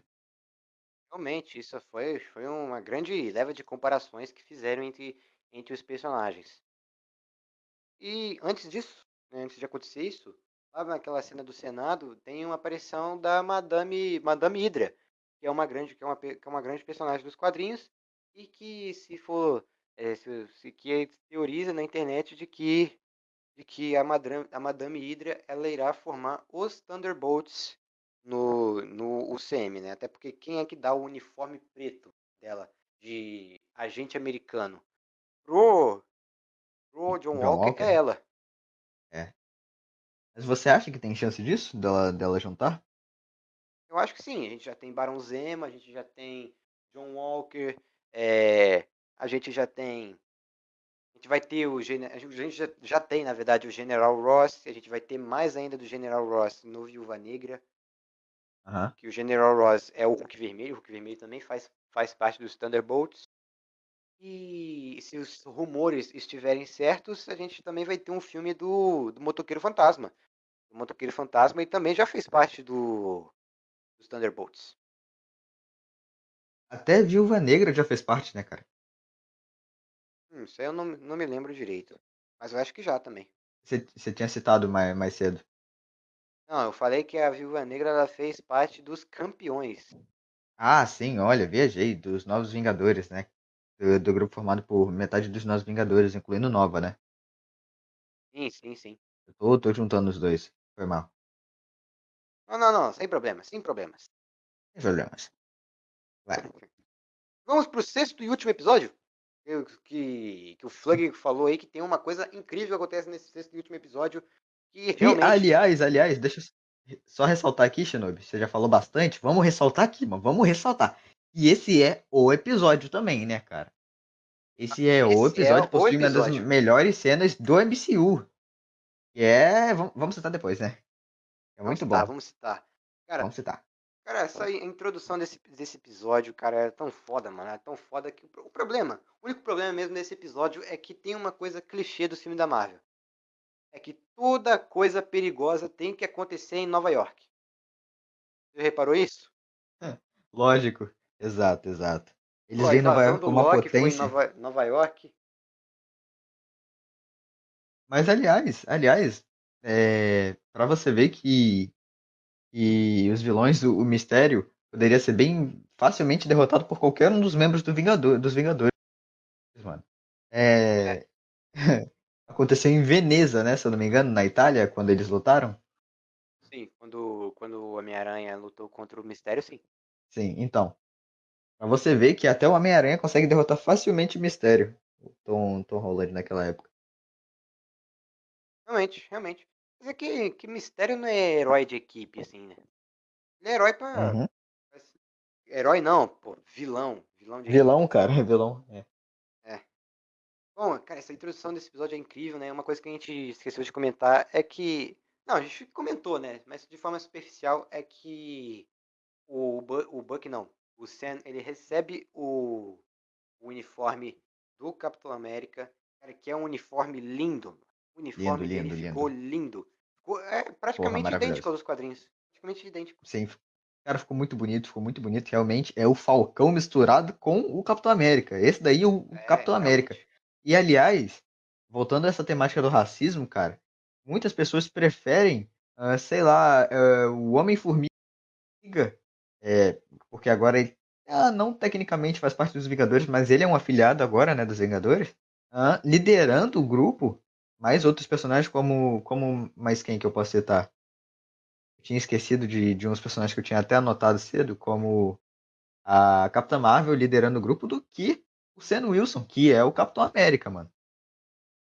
É, isso aí é completo absurdo. Eu acho que o Sam Wilson que deveria ser o, o novo Capitão América. Quer dizer, não, ele é o novo O Capitão novo América. líder, é, o novo o novo líder. Sim. É porque ele é bem mais carismático, por exemplo, do que a, a Capitã Marvel. Verdade, verdade. Eu também não vejo o Realmente. Professor Hulk li- liderando muito um grupo, não, cara. É, Professor Hulk, que, que para quem não ouviu, para quem não, para quem ouviu o podcast 4, sabe que a gente não gosta muito do Professor Hulk. E você? E você que não ouviu, vai lá escutar. É um episódio muito bom, inclusive. Bem polêmico, mas é muito bom. Mas voltando aqui, é, o Falcão, ele, ele tem uma cena muito incrível, cara, que ele, que o, o- eles estão tendo uns, uns políticos, eles estão tendo uma reunião. Eu não esque, eu esqueci sobre o que era, mas era uma coisa, mas os apátridas queriam impedir, né? E para isso, e sabendo do plano dos, a- dos apátridas, o, cap- o ca- Capitão América, a gente pode, já já podemos chamar ele de Capitão América já, né? Acho que já pode já. Pode sim, pode sim. O Capitão América Sam Wilson vai lá, pô, parece até parece até aqueles locutor da sessão da tarde falando aqui, o Capitão América Sam Wilson é, im- impede um ataque de diversos vilões terroristas. Ela Kate. Plim, plim. E aí eles im- ele, ele vai lá impedir os ataques dos, dos apátridas, que eu falei, eram grupos terroristas. E é uma luta muito foda também. Pô, eu tô falando que as lutas são fodas toda hora. Porque são fodas, mano. O São que não teve de luta em WandaVision, teve nessa série, cara. Ele sim. consegue lutar, ele consegue lutar contra os apátridas juntamente com o Buck, a, a Sharon, né? E vamos citar melhor sobre ela daqui a pouquinho. E o John Walker, que tá com o novo escudo dele, né? Sim, sim, é. O John Walker tá com, com o escudinho de ferro dele que parece escudo de papelão, né? E não dura nem cinco minutos. Pelo mas pelo menos o John Walker ele tem o, um soro de super soldado, né? Diferente do, do Sam. É um meme que surgiu depois também, né? Que a galera zoa muito o, o, o Sam por causa que ele não tem soro. Já o John Walker tem.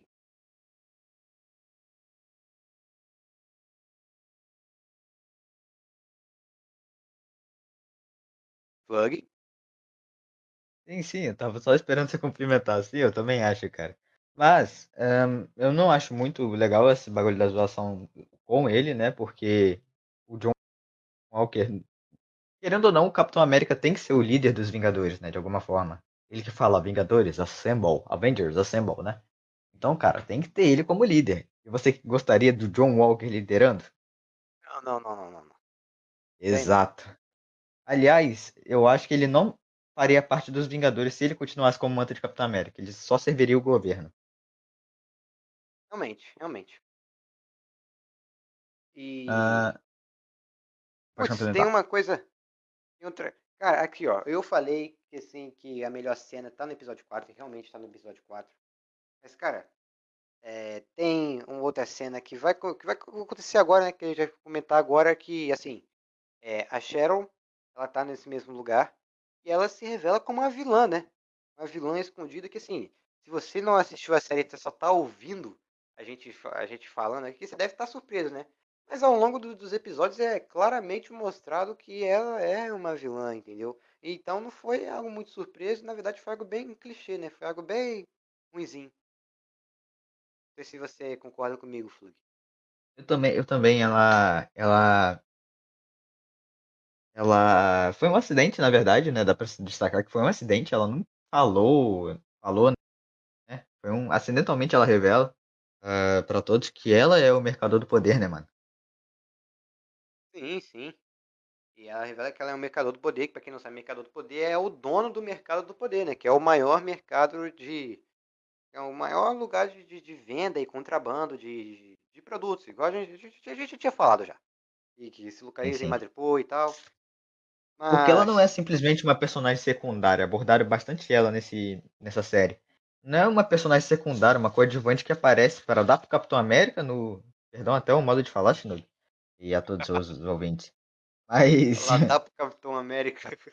ela dá pro Capitão América e mete o Hum. pé, cara. E ninguém se lembra. Ninguém se lembra, realmente. Você vai chegar pra um fã da Marvel aí, não que a gente não seja, mas pode chegar pra qualquer um. Ei, você lembra da Sharon? Quem? Sharon? Você acha que eles, você acha que eles vão fazer, cara? Você acha que eles vão lembrar, mano? Não, não, é uma personagem aliás. bem secundária. E eles transformaram ela aqui no Mercador do Poder. Inclusive, tem teoria dizendo de que ela é uma Screw, né? Não sei, não sei. Eu acho, eu acho que não. Acho que não. Acho que a parada do- dos Screws continuar do jeito que foi do Capitão, Capitão Marvel, acho que Screw vai ser, continuar sendo o povo do bem. É uma coisa que eu acho ruim, né? Mas, voltando aqui, né, aos Falcões Soldado Invernal, é que... É que... É que é, o, o falei que a Kali Morgenthau ela é uma boa vilã, mas eu né, aqui nesse caso eu não gosto muito do jeito que ela morre, né? Ela morre por, por um tiro, um simples tiro na barriga e foda-se, e cai lá pra, sei lá, nem se pra botar ela caindo em câmera lenta, ela caindo, ela tomando tiro e caindo de um prédio altão e tal, pra fazer algo mais emocionante. Não, os caras botaram assim, penhasco? é, tomou, tomou o tiro, putz, caiu no chão. E simples assim. Eu acho que foi uma morte bem decepcionante pro tamanho que é a personagem. Sim, cara, eu falei que ela não convence nem um pouco como líder dos apátridas, mas foi um bom vilão. Foi um bom vilão. Melhor que muitos ainda, né? Assim, se você for parar pra per- perceber, cara, assim, pelo menos na minha opinião, todos os vilões do filme do Homem de Ferro, eles são ruins. Ela é melhor que eles. Se você concorda comigo. Verdade, verdade, cara. Boa, bom, bom se ressaltar também, verdade. Faz sentido. Os vilões do, do filme do Homem de Ferro, embora seja um ótimo herói, possuem bons vilões, na verdade, nos quadrinhos, alguns são, são ótimos.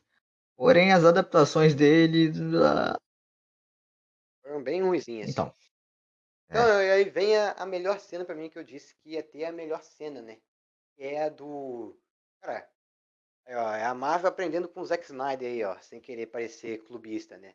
Mas, cara, os caras tratam o, o Sam Wilson nessa cena aqui como um anjo, né? Porque ele vem assim do céu, em câmera lenta, assim, é, com o corpo da Carly no, assim, no- nos braços, cara. Que é uma cena muito foda, muito bonita, que é a cidade tá toda colorida, assim, cheia de luzes vermelhas, e as luzes apontando para ele, assim, e ele descendo lentamente do céu com as asas abertas, e chegando, botando o corpo da Carly é, Muito chão. lindo. Muito lindo Muito essa cena, lindo, muito lindo. muito lindo. Pô, tem que Ah, bater pau pra essa cena, de verdade. Muito bom. É, realmente. É, serve até de wallpaper, mano. Serve até de wallpaper. Verdade. É, segue mesmo, segue- serve mesmo. Inclusive, essa cena, essa cena, eu falei, serve muito de wallpaper, mas se você for parar pra, pra ver no Twitter, né, no, nesses, nessas páginas da Marvel e tal, as pessoas que seguem, né, os Marvetes aí, os fãs da Marvel, eles geralmente ou eles estão com a foto do Loki, ou eles estão com a foto da, da Wanda com a roupa de feiticeira escarlate lá do WandaVision, ou eles estão com, essa, com a foto dessa cena. Porque é uma cena muito bonita. Inclusive, a Marvel tá acertando muito bem nos trajes, né? Tá, tá fazendo trajes muito bem adaptados. O WandaVision, a, a, o traje da, da Wanda como feiticeira escarlate ficou muito bom. O, aqui, Verdade, o, verdade. o, o, o Sam Wilson como Capitão América ficou muito bom também. O John Walker, que a gente vai. A gente, a gente já falou, né? Que ele recebe um uniforme novo, que é o preto, ficou muito bom também. Então, é, os caras estão acertando muito no- nos, nos figurinos, né? E no final, é, eles fazem um, um, um discurso sobre, sobre o- a, a trajetória dele para se tornar Capitão América. Aí ele fala sobre racismo, ele fala sobre, sobre grupos, é, como eu posso dizer, grupos, putz, grupos revolucionários que querem fazer o bem, mas que não têm suas vozes mostradas para a população. Porque assim, se você for para analisar, os apátridas eles são grupos revolucionários, mas não são, é, como eu posso dizer, é um grupo que, as- que- que dão um exemplo para outras pessoas, porque eles faziam isso de forma violenta, eles matavam pessoas, eles eles, assassin, eles assassinavam e matavam a mesma coisa. Eles, eles agrediam pessoas, matavam pessoas, destruíam locais. Então isso não era um exemplo de, de um grupo revolucionário e por, e por isso que os políticos e outras pessoas já achavam eles criminosos. Mas eles eram um grupo revolucionário que queriam reivindicar os seus direitos, né? mas de uma, uma forma meio, meio violenta e meio questionável. Não sei se você concorda comigo. Shinobi, você, você sempre aborda uns temas muito, muito legais de, de se falar, e de verdade eu também acho muito questionável. E, mano, eu gostaria de falar, só dando um pulo aqui, gostaria de falar sobre uma das cenas que, aliás, ela constitui o final da, do episódio, nem sei, acho que eu não vou falar por agora não, é a cena do uniforme, né, cara, do, do agente americano. É, a gente, a gente vai falar, né? Mas antes disso, eu queria comentar sobre o Buck, né? Parece que eles. Assim, a gente falou no início do episódio que nenhum, um dos nomes que está no caderno do, do, do Buck é o filho, que é um caderno das pessoas quem que ele assassinou, é o Aham. filho de um amigo dele, né? E antes, e antes do, do episódio acabar, ele vai falar com esse amigo dele, que é um idoso asiático, vai- que faz comida para um restaurante, é um dono de restaurante, na verdade, e ele vai contar isso pra esse amigo dele, né? É uma cena muito emocionante também. Muito triste. Ele vai pedindo perdão, né, cara? Sim, sim. Ele vai Ah, pedindo perdão o- para as pessoas que. Fazendo as pazes, aliás, com todos que ele feriu como um, um soldado invernal, né? Sim, sim. Mas eu acho que um, que um problema que eu vi nesse final é que eles não dão muita atenção pro Buck, né? Tipo assim, é, o, o John Walker, ele ganha uniforme, o uniforme novo e ganha o manto de agente americano. O Falcão assume o manto de, de Capitão América. Um amigo lá do Falcão se torna um novo Falcão. O, o neto do, do Isaiah Bradley provavelmente vai se tornar o Capitão América dos Jovens Vingadores. O Isaiah Bradley, ele finalmente ganha o seu reconhecimento como o primeiro Capitão América, lá no, no Museu do Capitão América. Mas o Buck, ele não ganha nada. É, Então, acho que eles, eles- eles botaram o Buck meio de lado nesse, nesse, Aham. nessa série. Verdade, verdade. Eles usam mais o Buck pra se reconciliar com todos, pra agir na terapia zona dele lá pra. Caso ele aparecer no próximo filme, se ele, caso ele for aprofundado no próximo filme, ah, pra ele já chegar como herói, né, cara? E não como o anti-herói que ele era. Sim, sim, não, anti- anti-herói não, é, Anti-herói não, né? é vilãozão, que anti-herói, perdão. Vilãozão, cara. Bom, a gente vai comentar aí sobre a cena que o Flan queria dizer, né? Era do, do, do John Walker do, do, do- assumindo né, o manto de agente americano. Né? Quer dizer que o John Walker ele teve, ele, ele virou assim entre aspas amigo do, do Falcão e do Bucky. Ele fez uma espécie de amizade, né? Ele não é mais um, um inimigo deles. Na verdade, o, John, o pessoal trata muito o John Walker nessa série como vilão, mas na verdade ele é só um anti-herói mesmo. É verdade. Verdade, verdade mesmo. Ah, bom, a cena que eu queria falar, na verdade, é a cena que a, que a Valentina ela dá pro, pro Walker o uniforme dele e o codinome junto, que é oficialmente, a partir desse episódio, a partir dessa cena, aliás, o agente americano.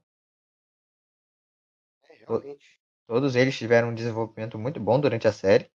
Eu amei bastante o desenvolvimento deles. Ahn, os trajes foram muito fiéis aos quadrinhos.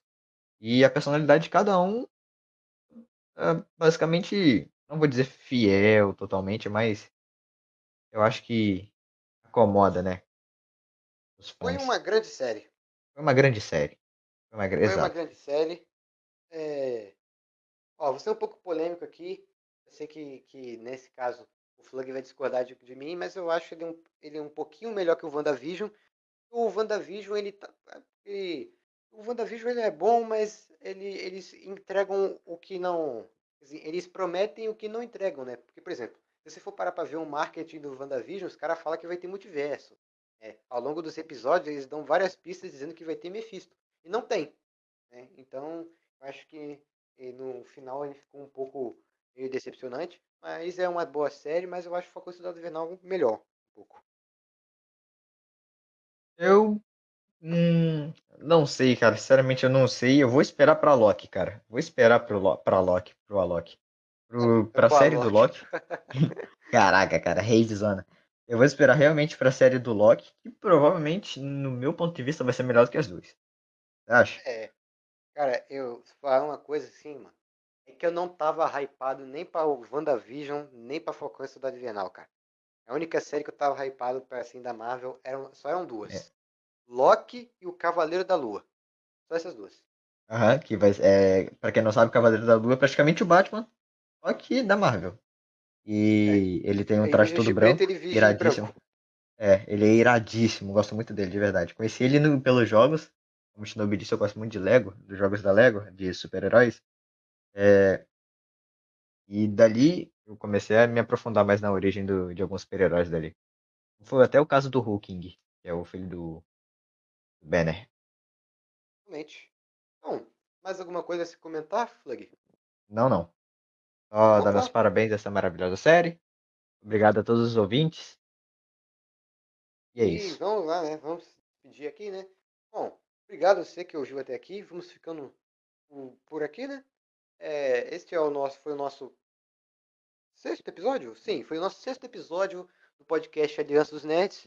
O Eren não pôde estar aqui por conta de que ele teve problemas pessoais, assim como qualquer outra pessoa. Bom, Uhum.